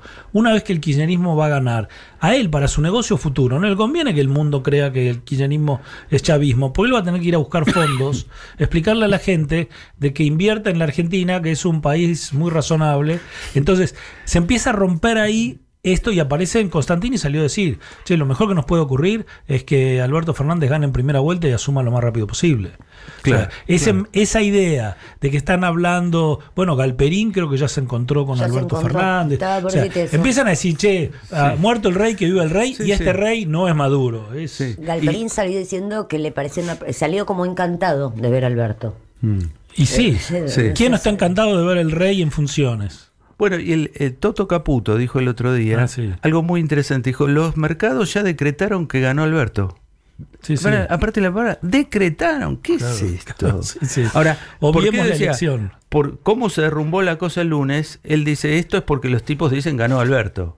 Y Claro. reaccionan como que ganó Chávez. Claro. Es una Sí, cosa sí, sí. ridícula, pero bueno, estamos frente a ese tipo de cosas, ¿no? Es decir, yo creo que lo peor que le puede pasar a un país es ponerse en manos de gente ignorante, tanto local como visitante. Claro. Y ese es el problema que tenemos. Sí, sí, y siendo los mercados por naturaleza bastante ignorantes, eh, es una mala práctica ponerse al servicio de los mercados. Sí, y tan, tan disponible para que salgan y entren. eh, digamos, eso lo llamamos en economía libre movilidad de capitales. Eso no puede seguir, Claro. digamos. Bueno, ya empiezan a pedir algunos que eso es una locura. Empiezan a ver, así como eh, Majul y varios periodistas empiezan a descubrir que en realidad hubo un plan, un proyecto de exclusión y que se pu- puede ser electoralmente no sustentable. eh, hay otros que empiezan a entender que esta cosa de la libertad total para que entren y salgan los capitales puede tener una alguna consecuencia electoralmente desagradable. Claro, estos son como ejemplos, la verdad que son experimentos extremos que se hacen con nuestro Extremos. país. Extremos. Es decir, el propio Melconian ha dicho hace unos meses que él al comienzo no hubiera vendido eh, dólares para turismo al mismo precio. Claro, el dólar que- fideo, Melconian habla del dólar fideo, Sí. que dice, che, una cosa es el dólar fideo, otra cosa es el dólar Miami. Claro, Eh, claro, sí, sí. cosas básicas de sentido común que hasta te las dice un, un liberal y un tipo del, del sistema y todo, y, y es- ni eso, ni No, eso. es que yo creo que son además eh, en lo político brutos. Eh, pero bueno, eso es un error. Es que me parece que poner empresarios a manejar la cosa pública es un error, en realidad es un error del ciudadano. Sí. Es esta fantasía de comprarse la idea de que un, un empresario, como esta idea de que el que Eh. puede lo más puede lo menos, y qué puede haber de más que manejar la empresa que además heredaste de tus sí, viejos. sí. Es una Sí, ahí hay- explicación rara. Eh, yo, mira, hace dos años de- lo decía y lo dejé de decir, pero estaba bien dicho en ese momento, que la verdad que Macri no es estrictamente político, ni es estrictamente economista. Esto quiere decir, no viene de la formación política, de lo que te acostumbras en la política a pensar en, en- en un conjunto de cosas, y no viene de la economía en el sentido que los economistas, mal bien, derecha, izquierda, pero te entrenan algo en lo que se llama un, un modelo de Una variables. consistente, que, que que requiere tenga- cierta sí. consistencia. La verdad que el programa económico de Macri era sumar las demandas de todos los grupos empresariales del país y ese es el programa económico y con eso va a estar fenómeno. Bueno, yo eh, tengo la tesis de que la, en la Argentina la, la plutocracia todavía no hace política. O sea, se limita solamente a cada uno va a reclamar. O sea, tiran gobiernos, ponen presidentes, reclaman al presidente, pero en forma de estrella. Cada uno le reclama lo suyo. Entonces, ya lo veíamos en el 2015, ¿no? Donde tenías a diferentes tycoons que estaban, coincidían en, en los grandes temas, que es que se vaya la yegua. Claro. Y después le preguntabas, che, pero, pero hablaron del dólar. Claro. No, no, de- de- de- del detalle menor no. ¿Hablaron de la importación? No. ¿De los No, salarios? No. no. Che, ¿y de qué hablaron? ¿De que se vaya la yegua? ¿Y quién crees que viene? Cuando viene un tipo que su política es conceder, el problema es que no tenés consistencia. Absolutamente. Para bien y para mal. Porque lo bueno que tiene eso es, Es que, que no se- instalan un modelo estable a la chilena. A la chilena. a la Pero lo bueno, la, la macana es que, claro, no, no, no, no, está, no, no construyen un modelo estable y se incendia. Pero, pero cuando, digamos, cuando alguien, cuando la plutocracia toma tantos resortes del poder, la verdad es que es mejor que no pueda implementar algo sustentable donde te, te cocinan a fuego lento. Yo creo que por desgracia van a, ellos también a- van a volver mejores. Y me parece que la próxima vez, así como volvieron que- con la selección, con, con un proceso electoral, o sea, vinieron con las botas, vinieron cooptando un partido, Sí. vinieron con el proceso electoral, la próxima vez van a venir con un plan sustentable en el que más o menos Eso si hubiera un proceso de desarrollo De intelectual aprendizaje, interesante. Pero vos pensás que esto es un equilibrio de, de- de grupos corporativos que tironean. De rapiña, Es sí. decir, dentro de todos ellos tendría que predominar uno que los controle, los organice. Vos vas segundo en la fila, vos vas quinto, yo voy Sí, sí, primero, los pongo en fila y armo un programa. Sí. Pero, pero ahí re- requiere un proceso sociológico Sí, de una- disciplinamiento un aprendizaje del bloque ese. es cómo mantener viva la gallina a los huevos de oro sin que cada uno la corte en pedazos. Absolutamente. Y eso no está. Eso no está. Eso no Yo está. creo, temo, quizás es una pesadilla y que esto nunca una... Porque además es bien difícil. A la velocidad que quieren llevársela, que le quieren sacar los huevos, es bien difícil mantener la gallina viva. O sea, no es un, un tema menor. Pero bueno, tengo esa pesadilla de que, de que la próxima vez ellos vendrán mejores, pero... Bueno, hay, hay que ver qué, qué hacemos nosotros. ¿no? Sí, sí, sí. Eh, Naus, Tiramos un ¿tenemos alguna música? Ya estamos en la Voodoo Zone. Ya estamos en la Voodoo Zone. Ricardo, esto la Voodoo Zone es cuando estamos en zona de. Porque Amado de 7 a 8 lo, lo encierran, digamos, ¿no? Entonces es la requisa, le revisan Sí. todo. Si vienen de buen humor, solo lo fastidian. Si vienen de mal humor, pueden requisarlo más, qué sé yo. Pero en principio es eso de. Hay un proceso legal que regular, regular que le hacen. A las 8 sale y ahí es donde él empieza a acordarse que tiene un llamado que hacer. ¿eh? Entonces ya estamos Empieza en a esta zona. preguntarse de algo, me estoy Está- olvidando, claro, de algo me estoy estamos olvidando. en la- una de en- esas en conecta y nos en la llama. voodoo zone. Bueno, antes que llame, entonces les tiro Dale. un par de nombres más. Antes que eso, le mando un saludo a mi mami, que me dice que nos está escuchando y que el programa es repetido. No, mamá, hoy es otro programa. Es Siempre sonamos lo somos mismo. muy repetidos. Somos muy parecidos, pero bueno. Y a- al grupo de este el mejor equipo, que es el mejor equipo que eh, quedó fuera de la cancha hace cuatro años y que eh, hoy está escuchándonos. Y que quieren que ponga cumbia, cosa que nunca sucederá. Sépanlo. es, Nunca sucederá. tremendo. Ni eso, ni, ni, Ni que, que- lluevan estrellas. Eso. Eh, bien, Pixies. ¿sí? Es una palabra que los muchachos de la banda agarraron al azar del diccionario, les gustó como sonaba y solo porque les gustó lo eligieron. En realidad, Pixies significa eh, los duendes y hadas en el folclore británico. ¿sí? Guns N' Roses, va a vos que te gusta tanto, Lu. Guns N' Roses es la fusión de dos bandas ¿sí? que se fusionaron junto con sus músicos. Guns y Roses. Una era LA Guns, que era de un guitarrista llamado Tracy Guns, y la otra era Hollywood Rose, que era obviamente de Axel Rose. Este, al poco tiempo le dieron el- la salida a Tracy y entró Slash por suerte. Y Daft Punk, otra de las que tanto te gustan, ¿sí? empezó llamándose Darling. Qué lindo nombre. Eh, estaba bien.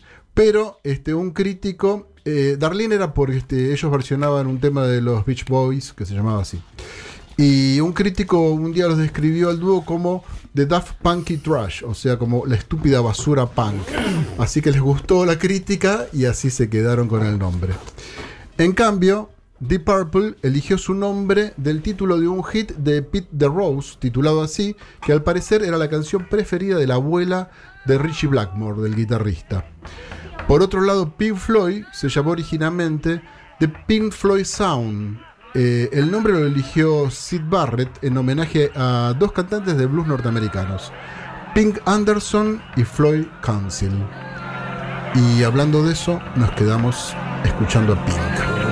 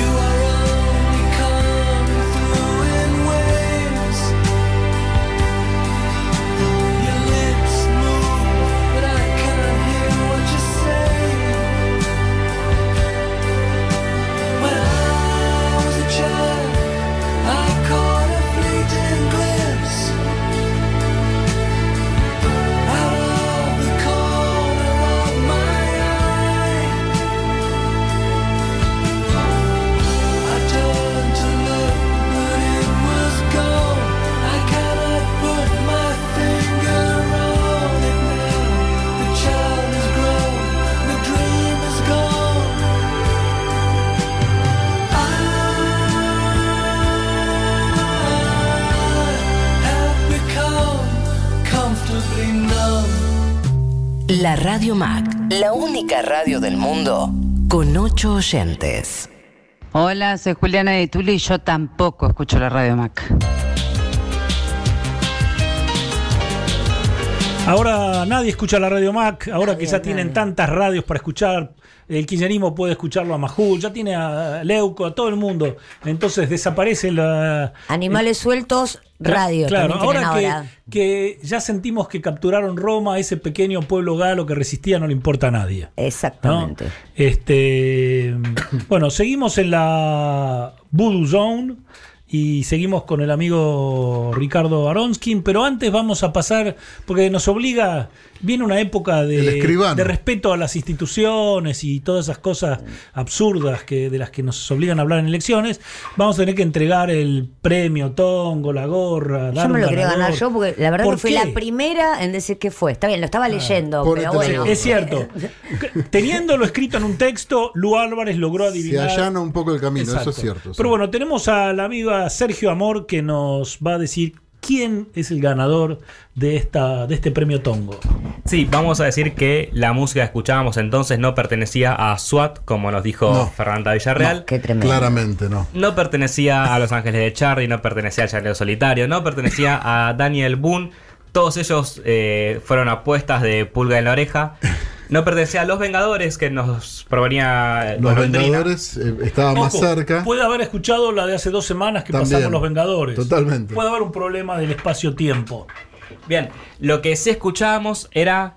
Eh, Mod Squad. O Patrulla Juvenil. Patrulla juvenil por estos lares. Bien, que también dijo Pulga en la oreja, que básicamente dijo todas las series Claro, que lo que habían pasa es que no es que lo supo, eh, no le la más. base de datos. Hace, hace, ¿cómo se llama? Big Data. Claro. Ah, Nos cagan con. Acá en Twitter nos se siguen cagando con Big Data.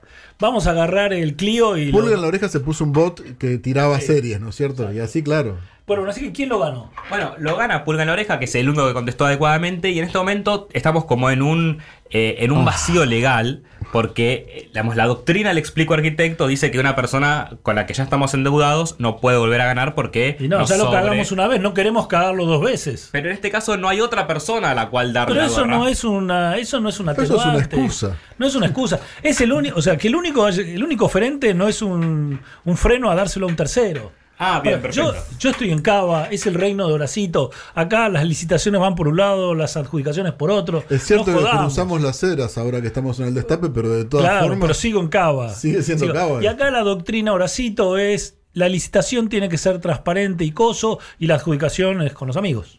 Bien, entonces el señor ¿A quién le damos? Pulga en la oreja es eh, acreedor de otra gorra, de ahí a que se la vaya a llevar o Exacto. vaya a recibirla son... Solo tiene que venir con dos cabezas, se lleva dos gorras. Perfecto, me parece muy bien. Y además está en San Juan, con lo cual difícil que. Ah, me encanta que se gane gente en San Juan, pues entonces, salvo que, salvo que sea Graciana, que estamos obligados por temor a entregárselo al resto de los sanjuaninos que la esperen. Por temor a que la necesitemos prontamente. Claro, exactamente. Hasta diciembre sí, tenemos- Graciana es prioridad. Graciana es prioridad. Bien, y mandamos saludos, la verdad es que es muchísima gente la que nos escribe, es imposible saludos a todos, pero vamos a hacer algún breve intento. Le escribimos a Aguada, que creo que es la primera vez que nos saluda, eh, al señor extranjero o forastero, a Peter Cantropus, que dice que siempre nos va a agradecer por haberle, haberle acercado a Voodoo. Eh, la verdad que los primeros agradecidos creo que somos nosotros mismos, Sí. ¿no? Por tenerlo un poco más cerca. Bueno, a Daniel G, a Paula Astolfo, a Ignacio que dice ser el oyente cero o el oyente sin número. Eh, Grítalo Canalla que ya ha ganado una gorra de la Radio Mac. Lisandro Ruiz, bueno, mucha, mucha gente que nos saluda. En un ratito vamos a estar mandando saludos que nos llegaron también por WhatsApp. Podemos recordar que cómo se comunican con nosotros. Lu, Ya está, esto es lo que me gustaba a mí. 152-580-9360. O por la cuenta de Twitter, arroba la Radio Mac. Bueno, eh, volvemos al piso, seguimos con Lu Álvarez, la glamorosa Lu Álvarez. Eh, Nagus el Magnífico, que me hace señas como que si tuviese... Que vamos a ir a la columna de Lu, por lo tanto le vamos a hacer eh, la intro que Lu merece. Ah, Ah, muy bien, vamos bien. a la columna del- de Lu, la Penélope Glamour de la Radio Mac. Llega el glamour. Llega la columna de Lu Álvarez.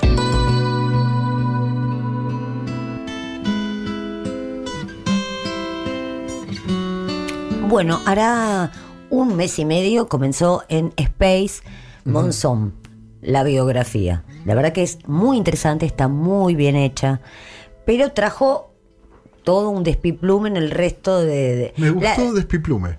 Sí. Es nuevo, ¿no? Es millennial. Sí, es algo muy joven. Muy de niños. primer millennial. El primer millennial. Eh, la serie es muy interesante porque está en dos partes. Desde el momento en que asesina a Alicia Muñiz y a, a la vez eh, su infancia. Entonces va haciendo como un recorrido, una pirámide. Y va todo bien, la serie es muy interesante. Hasta que los- la televisión de aire descubrió a la tarde que están dando Monzón y dijeron, no vamos a, a no, eh, no vamos a dejar pasar esto. Y empezó todo una serie de personajes visitando la televisión de la tarde. Desde Pelusa Monzón, pasando por Nancy Herrera. No sabemos por qué algunos personajes. Y hace días yo venía mirando y digo, bueno, est- estamos muy hace 30 años atrás. Parece que faltara la hiperinflación.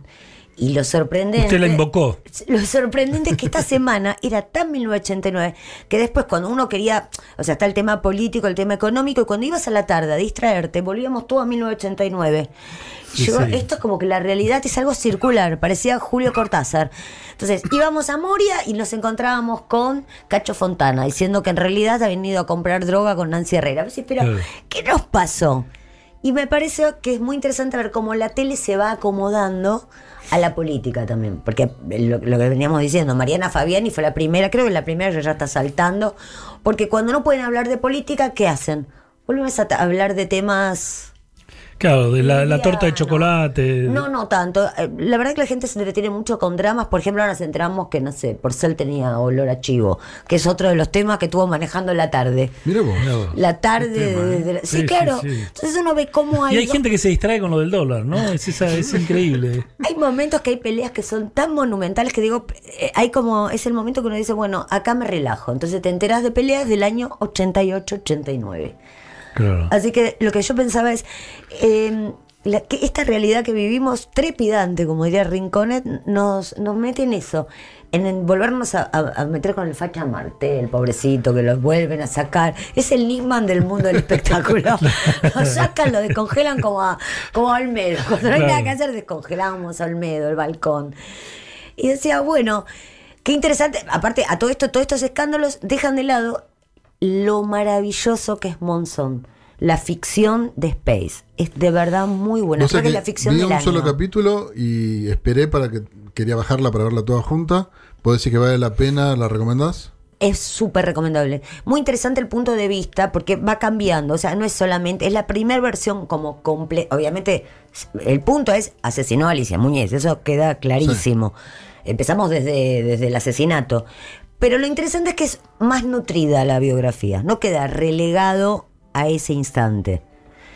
Es como fuerte porque los momentos que nunca se justifica eh, en ningún momento, pero es como otra voz también, el pequeño que viene de un país preperonista, o sea, Monzón es un niño preperonista, eh, niño pobre que es raquítico, o sea, yo hay un montón de cosas que no las sabía, las, las supe a través de un libro de Carlos Irusta, del periodista de boxeo, que es Monzón, la biografía definitiva, que es un librazo. Yo siempre lo recomiendo por lo bien escrito que está. Viste, Cherkis Vial, eh, Carlos Irusta, no solo hablan bien, Sí, sino sí. que escriben con una pluma magnífica. Escribe mejor, sí. Y está basado, tiene bastante del libro de Irusta. De hecho, Irusta hace un pequeño cameo. Y está la aprobación de Susana Jiménez en la biografía también. Bueno, hay mitos, hay mitos y verdades sobre eso. Pero bueno, es muy interesante y también cómo alimenta la vagancia de la tarde, que no tiene nada que hacer, que dice, bueno, vamos a agarrar el caso Monzón y empezamos a traer. Yo pensé que en algún momento iba a salir el tema de el cartonero. El Ya cartonero- salió el cartonero. ¿Va a ser el cartonero? Cartonero va, bueno, el apodo que el apodo que recibió de Ojito Mauricio, de cielo. Por claro. eso digo, en esa época, Ojito de cielo se llevó el apodo del cartonero gracias a Maradona. gracias a Maradona. Sí, sí, sí, hablando de Bueno, o sea que entendemos que cuando la ficción habla del, del 90 tenemos un problema de hiperinflación. Cuando la televisión Sí, empieza a hablar del muy atento 2001 con nos agarramos de los bordes. Exactamente, cuando empezamos a ver que, que hagan una remake de Ocupas, agárrate. Claro, en el momento claro, que aparezca. Ocupas, agarrémonos Eh, eh, todos. ya me convenció, voy a empezar a mirar más la televisión de la tarde. La que de hecho, ojo, es algo que yo ya me venía exigiendo, no con mucho éxito, que es para analizar la política hay que empezar a mirar a, que a uno de los Mariana beneficios de la Fabiani jubilación y es no a. Joaquín Morales Solá, por ejemplo. Una de mis teorías, creo que todo lo que aprendí de historia lo aprendí gracias a la revista Gente. Sí. Creo que cuando uno agarra revista Gente, Caras, empieza a encontrar la burguesía nacional, lo- los gusanos que viven de la burguesía, o sea, lo- los herederos. Todos si hubiéramos leído eso, creo que no votamos lo que votamos. No entiendo. Lo digo en serio, lo digo absolutamente en serio. Hay gente que vive de la vagancia hace años y te das cuenta. digo, Sí, esta gente, ¿de qué, hace? Nada, nada. Grandes, o sea, yo conocí a Alan como la revista Faena. Caras. La revista Caras lo que tiene es que es, Es extranjera, es más de la Gente realeza. es la mejor revista de todas, porque hay una parte más mm, chiquitita Popular. Que entonces uno ve que, por ejemplo, fulanito se casó con Menganito, entonces ahí te vas dando cuenta cómo se arma el poder real de la Argentina. Bueno, pero mencionando el 2001, eh, la película esta que se estrenó esta semana, La Odisea de los Giles, que es un meme autogestionado, el que hicieron, porque si ves los afiches en la calle, con la carita de Brandoni y, la frase debajo, La Odisea de los Giles, pareciera que el publicista que diga si es kirchnerista, ¿no? Porque eh, es para sacarle foto. Eh, habla justamente del 2001, o sea que puedo decir que es para ya preocuparse. No porque es cine, y aparte de ese tema no va a hablar la tele, siempre hay que mirar la tele, lo importante es la tele. La tele, vuelvo a repetirlo, lo dije al principio, Moria Kazan cuando organiza eh, su programa con las ballainas, empieza a poner eh, mujeres mucho más comprometidas, como Carolina Papaleo, Nora Carpena, no tanta liviandad. Entonces digo, ¿para dónde está yendo la política? ¿Qué quiere escuchar el ama de casa en su casa? Bueno, analistas a las teles. Bueno, ahora que echamos a patadas a todos los analistas y Yo a los encuestadores, hay quiero que volver a la tele. volver- Hay que- yo quiero ir a la que- tele. Cómprense un viejo Telefunken y echen a su encuestador.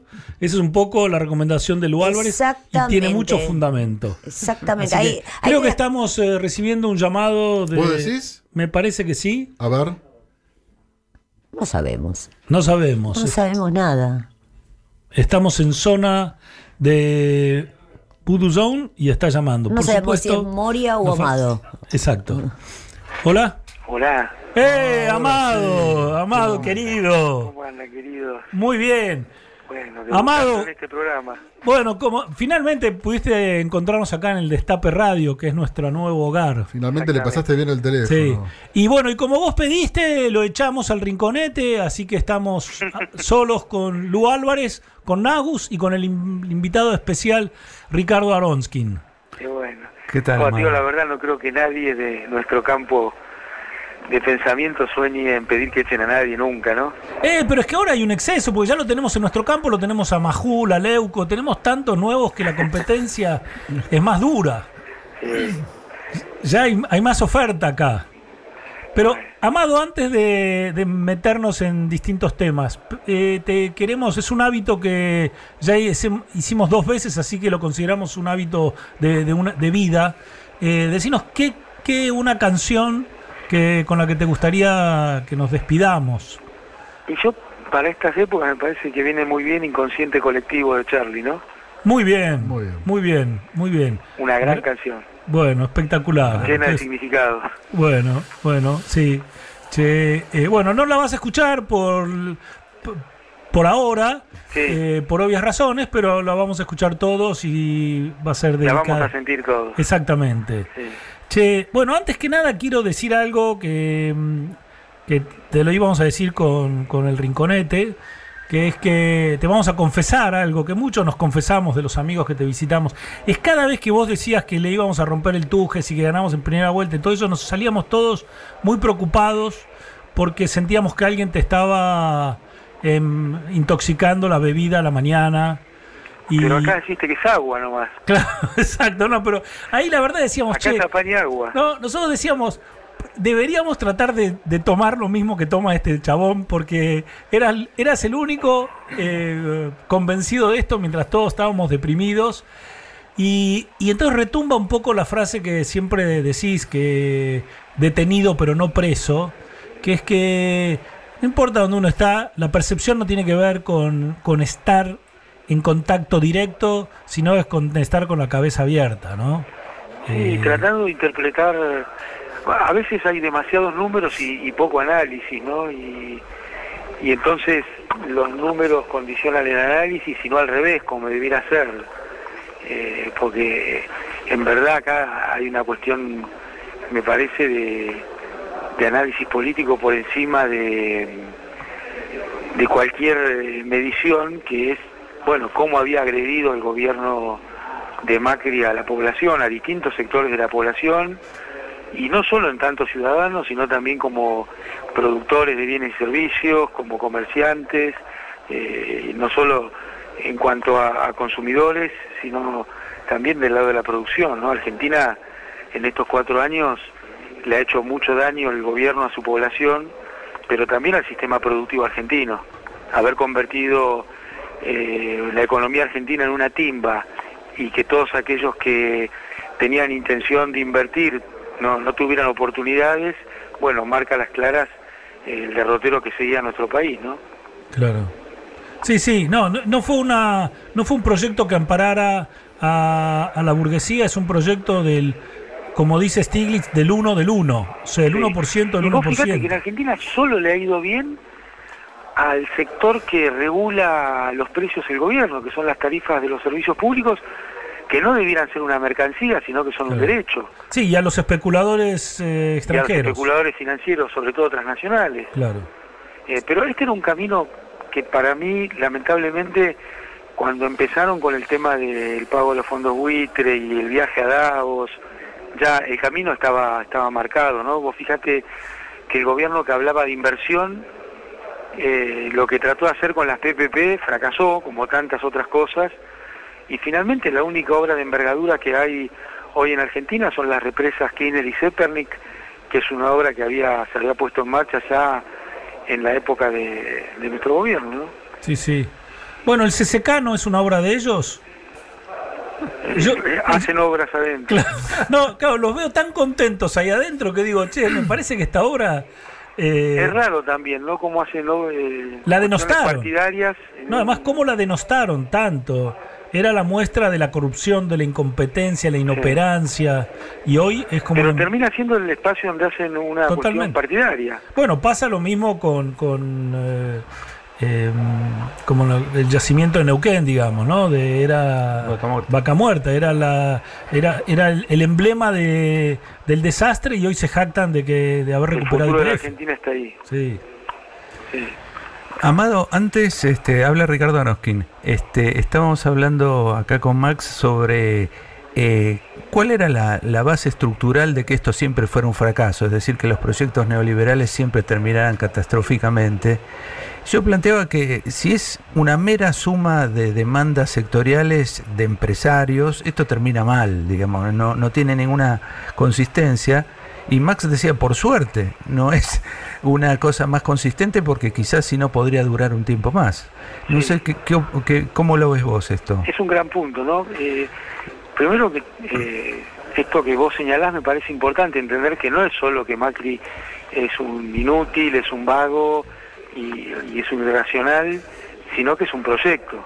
Porque si no después le echan la culpa a Martínez de Oz, a Menem, a De la Rúa, a Macri ahora. El problema es el proyecto que, que encarna eso, ¿no? Con un agravante adicional en esta etapa que es que el presidente no sabe si es presidente de la Argentina, cuida sus propias empresas o cuida las empresas de los amigos. Entonces no se sabe qué sombrero se pone para pensar eh, la Argentina. Pero realmente es un proyecto que al poner el mercado, y sobre todo el mercado financiero, en el centro para que la sociedad se tenga que organizar alrededor del mercado y no al revés, que el mercado sea un instrumento más que le sirva a la sociedad para organizarse, bueno, me parece que esta, esta dialéctica sea intrínseca en la destrucción de, de los lazos comunitarios, de los lazos de una sociedad, de las relaciones de producción y consumo que sean sustentables en el tiempo, de poder financiar un Estado que se ocupe de las cosas eh, de la sociedad que, que, bueno que son comunes a todos. Y entonces eh, lo que hace en definitiva es que el país va perdiendo razón de ser porque vos fíjate que la economía argentina está manejada por lo menos hasta esta semana desde el Fondo Monetario. Ahora parece que entraron todo un set de medidas populistas no Sí, sí, sí. eh, pero eso te hace perder grados de, de funcionamiento, eh, parece que es mejor importar cualquier cosa que producirla en el país, entonces se pierden puestos de trabajo y bueno, este es el camino que lamentablemente eligió Macri para estos cuatro años y que encarna y, representa él. Entonces, al no poder haber un hilo común de la comunidad, de la sociedad, bueno, todas las demandas eh, empiezan a entrar en una tensión tan fuerte, vos fíjate lo que pasó con las naftas, ¿no? Esta semana, Sí, o lo que pasa sí. con los precios, una tensión tan fuerte que no, no le puede dar respuesta ni siquiera a los grupos sociales que se supone que representa o que lo votaron en el 2015. Sí, sí, la, la mesa chica no acuerda. Claro. O sea, eh, la verdad es que, bueno, hoy ya hay, hay, hay varios empresarios. Eh, Galperín ya se reunió con Alberto Fernández, el de Mercado Libre. eh, eh, Constantini dijo que lo mejor que le puede pasar a la Argentina es que gane eh, FF en la primera vuelta. Empieza a partirse ese frente entre los inversores, los especuladores internacionales y los tipos que tienen sus intereses económicos enterrados en la Argentina. Sí, pero cuando se quiere decir que se pierde la confianza porque va a venir un gobierno distinto, en realidad lo que se pierde es eh, la timba gratuita, ¿no? Claro. El seguro de cambio con tasas de interés que realmente no existen Claro. en la historia de la humanidad. Claro, 70% de tasa manteniéndote el dólar planchado, ese pibe no es un inversor O sea, claro, textil. si alguien se asusta por eso, bueno, hay que estar contento porque se asuste, ¿no? Claro. Poder ganar el 70% en dólares con una colocación. Claro. Claro, cuando te dicen, mira que así no van a venir. Che, ese no quiero que venga. Exactamente. El que necesita 70% de La tasa. y- sociedad necesita que vengan capitales a invertir. Claro. no a timbiar y, y a tener un seguro de cambio como pasó durante el gobierno de Macri, ¿no? Claro, claro. Seguro de cambio que cada tanto había que ajustar en, en brutales evaluaciones.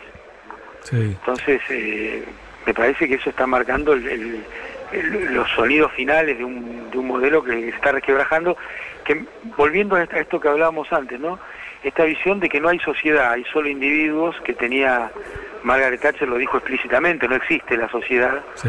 Eh, bueno, entonces cuando no existe la sociedad hay tensiones que son irrefrenables y se convierte eh, la- la vida de un país en un campo de batalla donde saber quién se queda con una tajada más grande a costa de los demás y no la idea que uno podría escuchar del liberalismo, que es bueno, a través de satisfacer las necesidades todo va creciendo para todos. Bueno, ni siquiera eso está en la cabeza.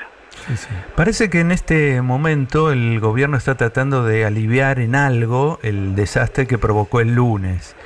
Y en eso parece que el criterio es sistemáticamente este, perforar las arcas del Estado, agujerear y echar mano a todos los recursos estatales, sin tocar en absoluto ningún elemento que tenga que ver con la altísima rentabilidad empresaria. Es decir, incluso en este contexto de emergencia extrema y de delicadísima situación política para ellos, no cambian los criterios básicos. Es decir, mantener la altísima rentabilidad, las rentas de privilegio eh, y agarrar la- lo que queda de, de- de los fondos públicos y repartirlos como puedan a ver si mejoran la situación electoral. Totalmente, porque uno podría haber dicho, bueno, las tarifas están muy altas, las bajo, que eso sería Claro, instantáneo, claro. ¿No? Pero esta medida sobre el IVA es muy dudoso el efecto que pueda tener en los precios finales, muy dudoso. Y además es muy dudoso dos cosas más, eh, cómo, cómo influye en la cadena interna de producción y comercialización, porque alguien que compró materias primas hace 15 días o hace dos días eh, para transformarlas, bueno, tenía el IVA incluido. Entonces, ¿qué va a pasar con, claro. con ese impuesto que no tenía efecto cascada, sino que se iba compensando dentro de la cadena de transformación? Y lo otro es que tiene un impacto brutal sobre las finanzas provinciales, ¿no? Porque Claro, es un impuesto que es claro. coparticipable. Pero lo más, lo más impactante es que eh, eh, no, no es creíble lo que hace el gobierno. Dice, bueno, ¿por cuánto tiempo? ¿Cómo? ¿De qué manera? ¿Cómo? Hasta ayer el problema no era el superávit fiscal, entonces me estuviste mintiendo casi cuatro años. Sí, ofende. Es una medida que ofende, no tiene, no tiene demasiado impacto en esta vorágine y, y la hacen contra natura. O sea, las hacen forzado. eh, tienen la sinceridad de la. De, la- de esta especie de monólogo que hizo Macri, donde pidió disculpas el miércoles, creo. O sea, Sí, se nota que- mucho que no es una medida que busca el objetivo que un buscar. psicólogo, ¿no? Pero- sí, sí, sí. No, la del Eh, miércoles fue. la- las apariciones del presidente, Sí. pero ¿Cómo ves, cómo eso- ves este plazo que nos queda hasta las eh, hasta las, las nacionales. ¿Imaginás un adelanto de alguno de los procesos?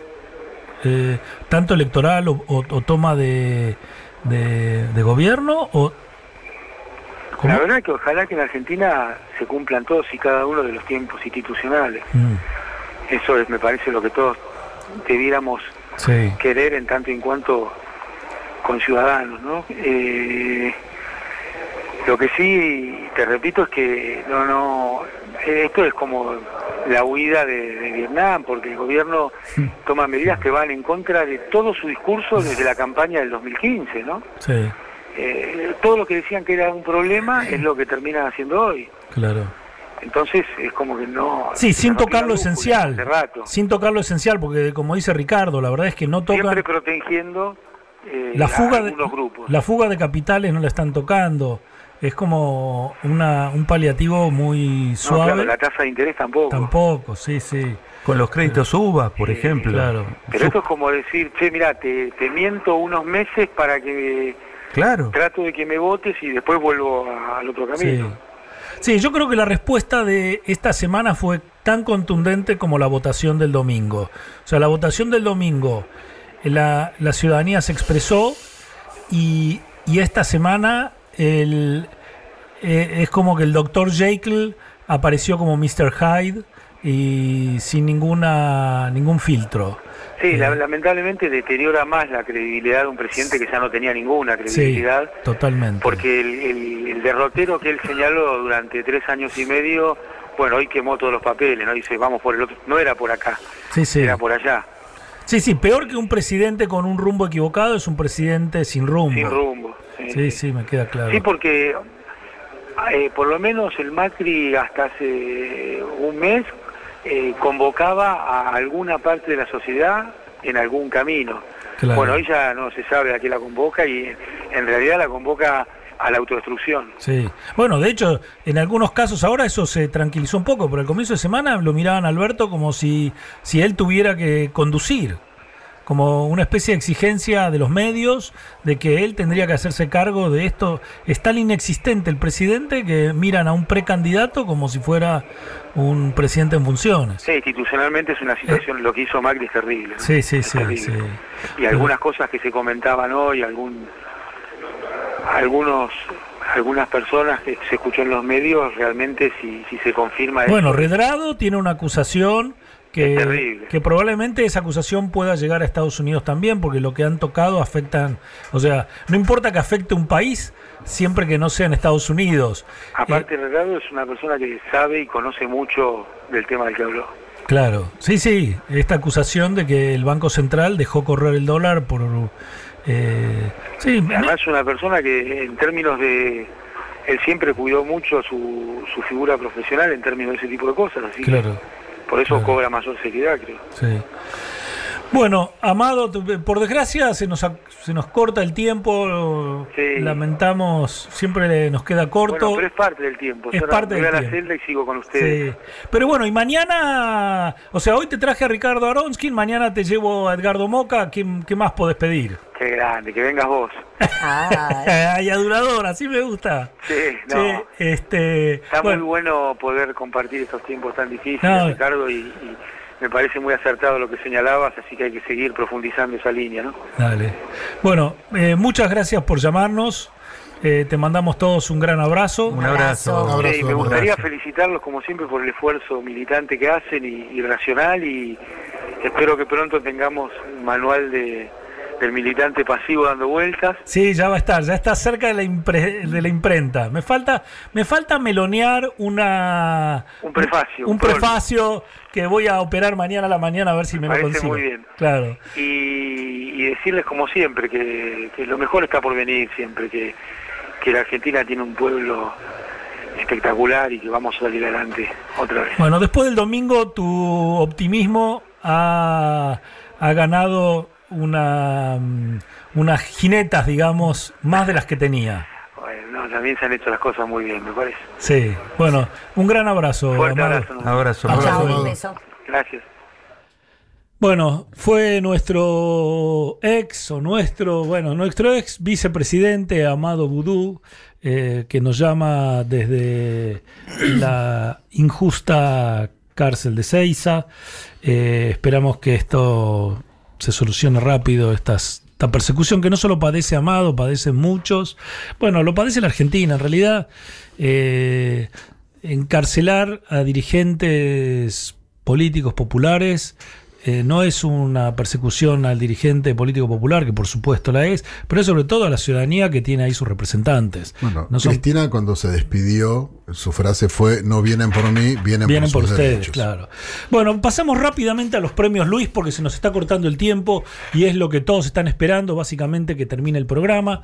Así que voy a arrancar con el premio Luis de Plata y que hoy el premio Luis de Plata lo convocamos a, bueno, un apellido ilustre, pero a Jorge Macri, el intendente de Vicente López, que se lleva este bronce muy merecido, que es cortesía de Salieri y de Nick, la cuenta de Twitter a la que le- Extraordinaria. Le, robamos, sí, hay que seguir. Extraordinaria Eh, aún los que no tengan un programa de radio que necesiten contenido, síganlo a Salieri y de Nick. Y escuchamos el audio de Jorge Macri. Yo creo que lo que está en discusión es, es mucho más profundo que la economía. Tal vez en países donde la institucionalidad, la libertad, el Estado, la justicia, la libertad de opinar están garantizados, la única variable que queda por discutir en una elección sea la económica. Pero en un país donde lo que está en juego es la libertad, la posibilidad de elegir, eh, el hecho de que haya o no haya justicia, que todos seamos o no iguales ante, ante la ley, de que alguien desde la prepotencia del uso del Estado pueda dictar lo que quiere ser y hacer. Mm. Está bien el planteo. En ese país. Está bien el planteo, No, Jorge, bueno, y pero- está bien lo pero que plantea Marcelo. Ahora, nosotros, central. nosotros porque tenemos una, una posición en la cual podemos pilotear distinto la crisis. A la gente que de verdad le pegó fuerte. A la que de verdad le pegó fuerte en la provincia de Buenos Aires. Pero, espera, pero- sí, sí, pero me- digo, métanse los yo dos, y debatamos todo. todos los Pero días, a los ¿eh? que le pegó fuerte, ¿por qué, ¿por qué lo van a votar a ustedes? El que votó mismo. Macri en 2015 dice, pero la verdad me, me pegó en serio la Por crisis, me pegó mal. Porque la Laburo menos, gano menos, me alcanza para porque menos. La conciencia de que lo que está en juego es mucho más profundo que. Ahora te quiero escuchar, Marcelo, ¿eh? Bueno, eh, Jorge Macri nos demuestra que en Cambiemos el cinismo es una debilidad aún mayor que la codicia. La verdad es que esta cosa de hablarme de valores, parece Fernández Díaz cuando hablaba que esto era una, un enfrentamiento entre, los que priorizan la heladera, la La moral. ética y la heladera. Claro, es, che, este, entregá la heladera, andate. O sea, si no podés resolver los problemas acuciantes de la ciudadanía, lo primero que tenés que hacer es callarte la boca y retirarte y hablarme de, de valores, sobre todo Jorge Macri. Pero bueno, nada, el cinismo es una de las debilidades principales de Cambiemos. Vamos así a los premios Luis de Plata. no se pudo percibir que había un enojo que se iba a volcar en estas elecciones, incluso creo yo, en algunos sectores de la sociedad, aquellos que no son el núcleo duro de los Fernández, como una forma de castigar sin consecuencias porque total la paso no decide nada. Pero terminó siendo un gran censo. Ni siquiera una encuesta, terminó siendo un gran censo. Y este, yo, yo sé gente que hoy dice, ¿por qué voté como voté? Si yo en la segunda iba a votar a Macri. Pero en la primera quería que sintiera que estoy enojado. Bueno, este premio Luis de Plata fue para la vieja amiga de la casa, Graciela Fernández Mejide, que es una otra entusiasma de, entusiasta del pensamiento mágico, un poco a lo Carrió, pero menos psiquiátrico, es como más mesurada. Pero es muy interesante porque esto lo leí varias veces hoy. Sí. Es una especie de voto castigo para que, la, para que el oficialismo escuche, eh, pero que no, que no es real, que después vamos a votarlos. Es Es, una delirante. Claro. Esto es lo mismo que el voto bolsillo. Lo tomaron literal, entonces dice, bueno, ahora tiramos dos mil. No, a ver, el voto bolsillo, el voto asado, no era literal, chicos. O sea, es un voto que uno lo que quiere es que se cambie la, ma- la matriz productiva económica del país. Ellos entienden todo literal. Entonces ahora cuando escuchan voto castigo dicen, bueno, pero esto se va a pasar. Pero te Claro. No, pero más es un voto a ocho bandas, ¿no? Es decir, hacen esto para después. Primero, el votante es una masa uniforme que lo analiza y entonces va para acá para después ir para allá, para después mover para acá y es, che, te llenaron la cara de Ese dedos. voto puede ser 1,4, 1,5, 1,6, que es el voto expert, ponele. Sí. Ese hace así un voto castigo al gobierno. El resto ya se perdió, ya se fue, ya está en otra Pero bueno, este sueño del voto que apoya a Macri, pero lo vota Alberto, es como el Voto abuelito. chas chas en la cola sería. Sí, es una mitología que no se la saquemos, dejémosela gozar hasta octubre. Pasamos así al, al premio Luis de Oro. Esta vez el oro va a otra gran amiga de la casa que se lo lleva con las felicitaciones del jurado. La verdad es que fuerte eh, este aplauso. Estamos hablando, por supuesto, de la emperatriz del cocoliche, la reina del jeringoso, la Ava Gardner, Gardner de la verba laberíntica. Estamos hablando de la querida, como se dice, Michetti. Entonces, un audio editado por el gran Nico Mandrake Esquivel, lo escuchamos. Premio Luis de Oro. Previously on Lost. Es como de, eh, sí, yo lo catalogizaría, lo catalogizaría de, eh, eh, ¿cómo se dice cuando vos estás como... eh, La frase de Global Entonces, lo que estamos viviendo es el, el momento más oscuro. Es como si fuéramos en un túnel. Me gustó también que fueran eh, muchas veces, por, eh, eh, digamos, de los- en los discursos de los varones.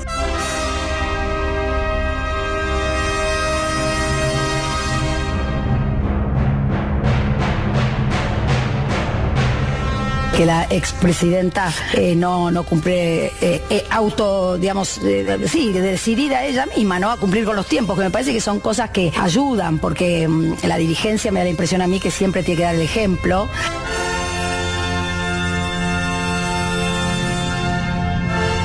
Y, es bueno que cuando uno tiene un tiempo, eh, en este caso en un parlamento, pero en cualquier otra cosa, lo cumpla, ¿no? Como también llegar eh, a tiempo. Por ejemplo, yo soy una persona que me cuesta mucho como se dice, y bueno, y... Es el elegido. La gente por ahí no lo, no lo termina de entender.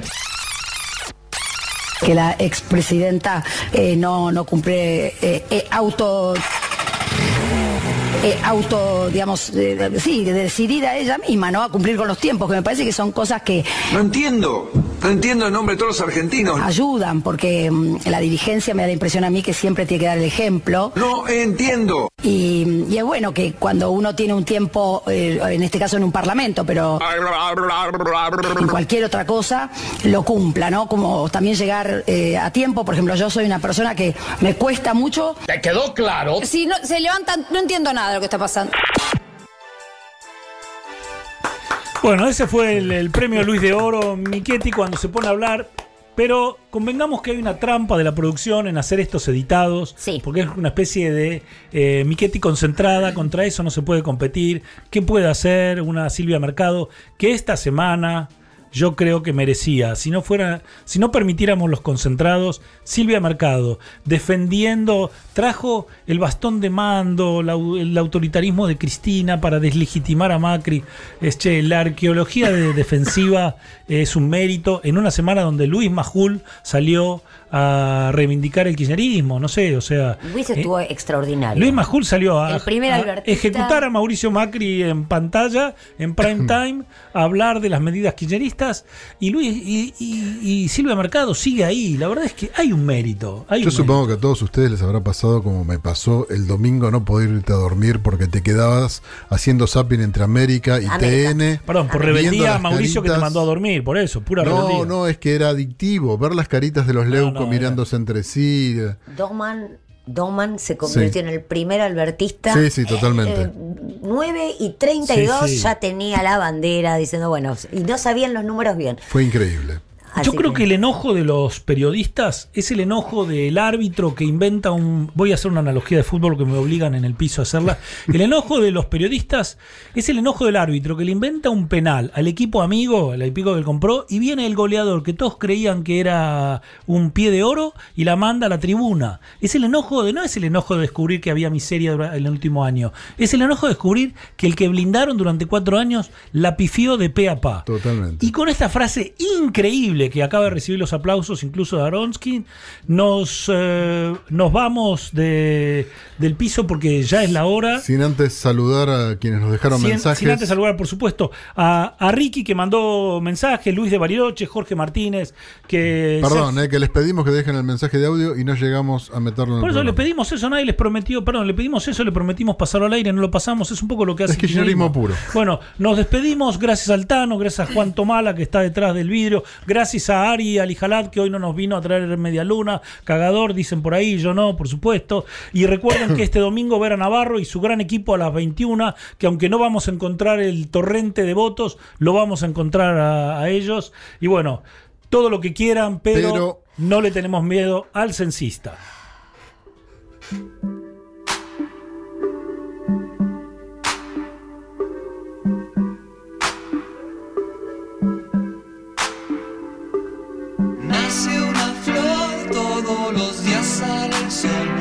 De vez en cuando escuchas aquella voz, como de pan gustosa de cantar en los aleros de la mente con las chinchadas. Pero a la vez existe un transformador que se consume lo mejor que tenés te tira atrás, te pide más llega un punto en que no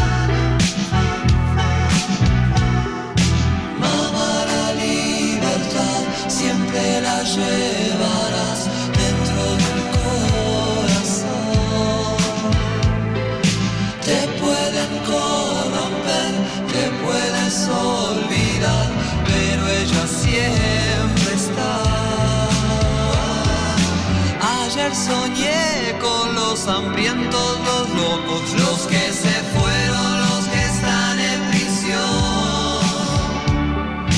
Hoy desperté cantando esta canción que ya fue escrita hace tiempo atrás. Es necesario cantar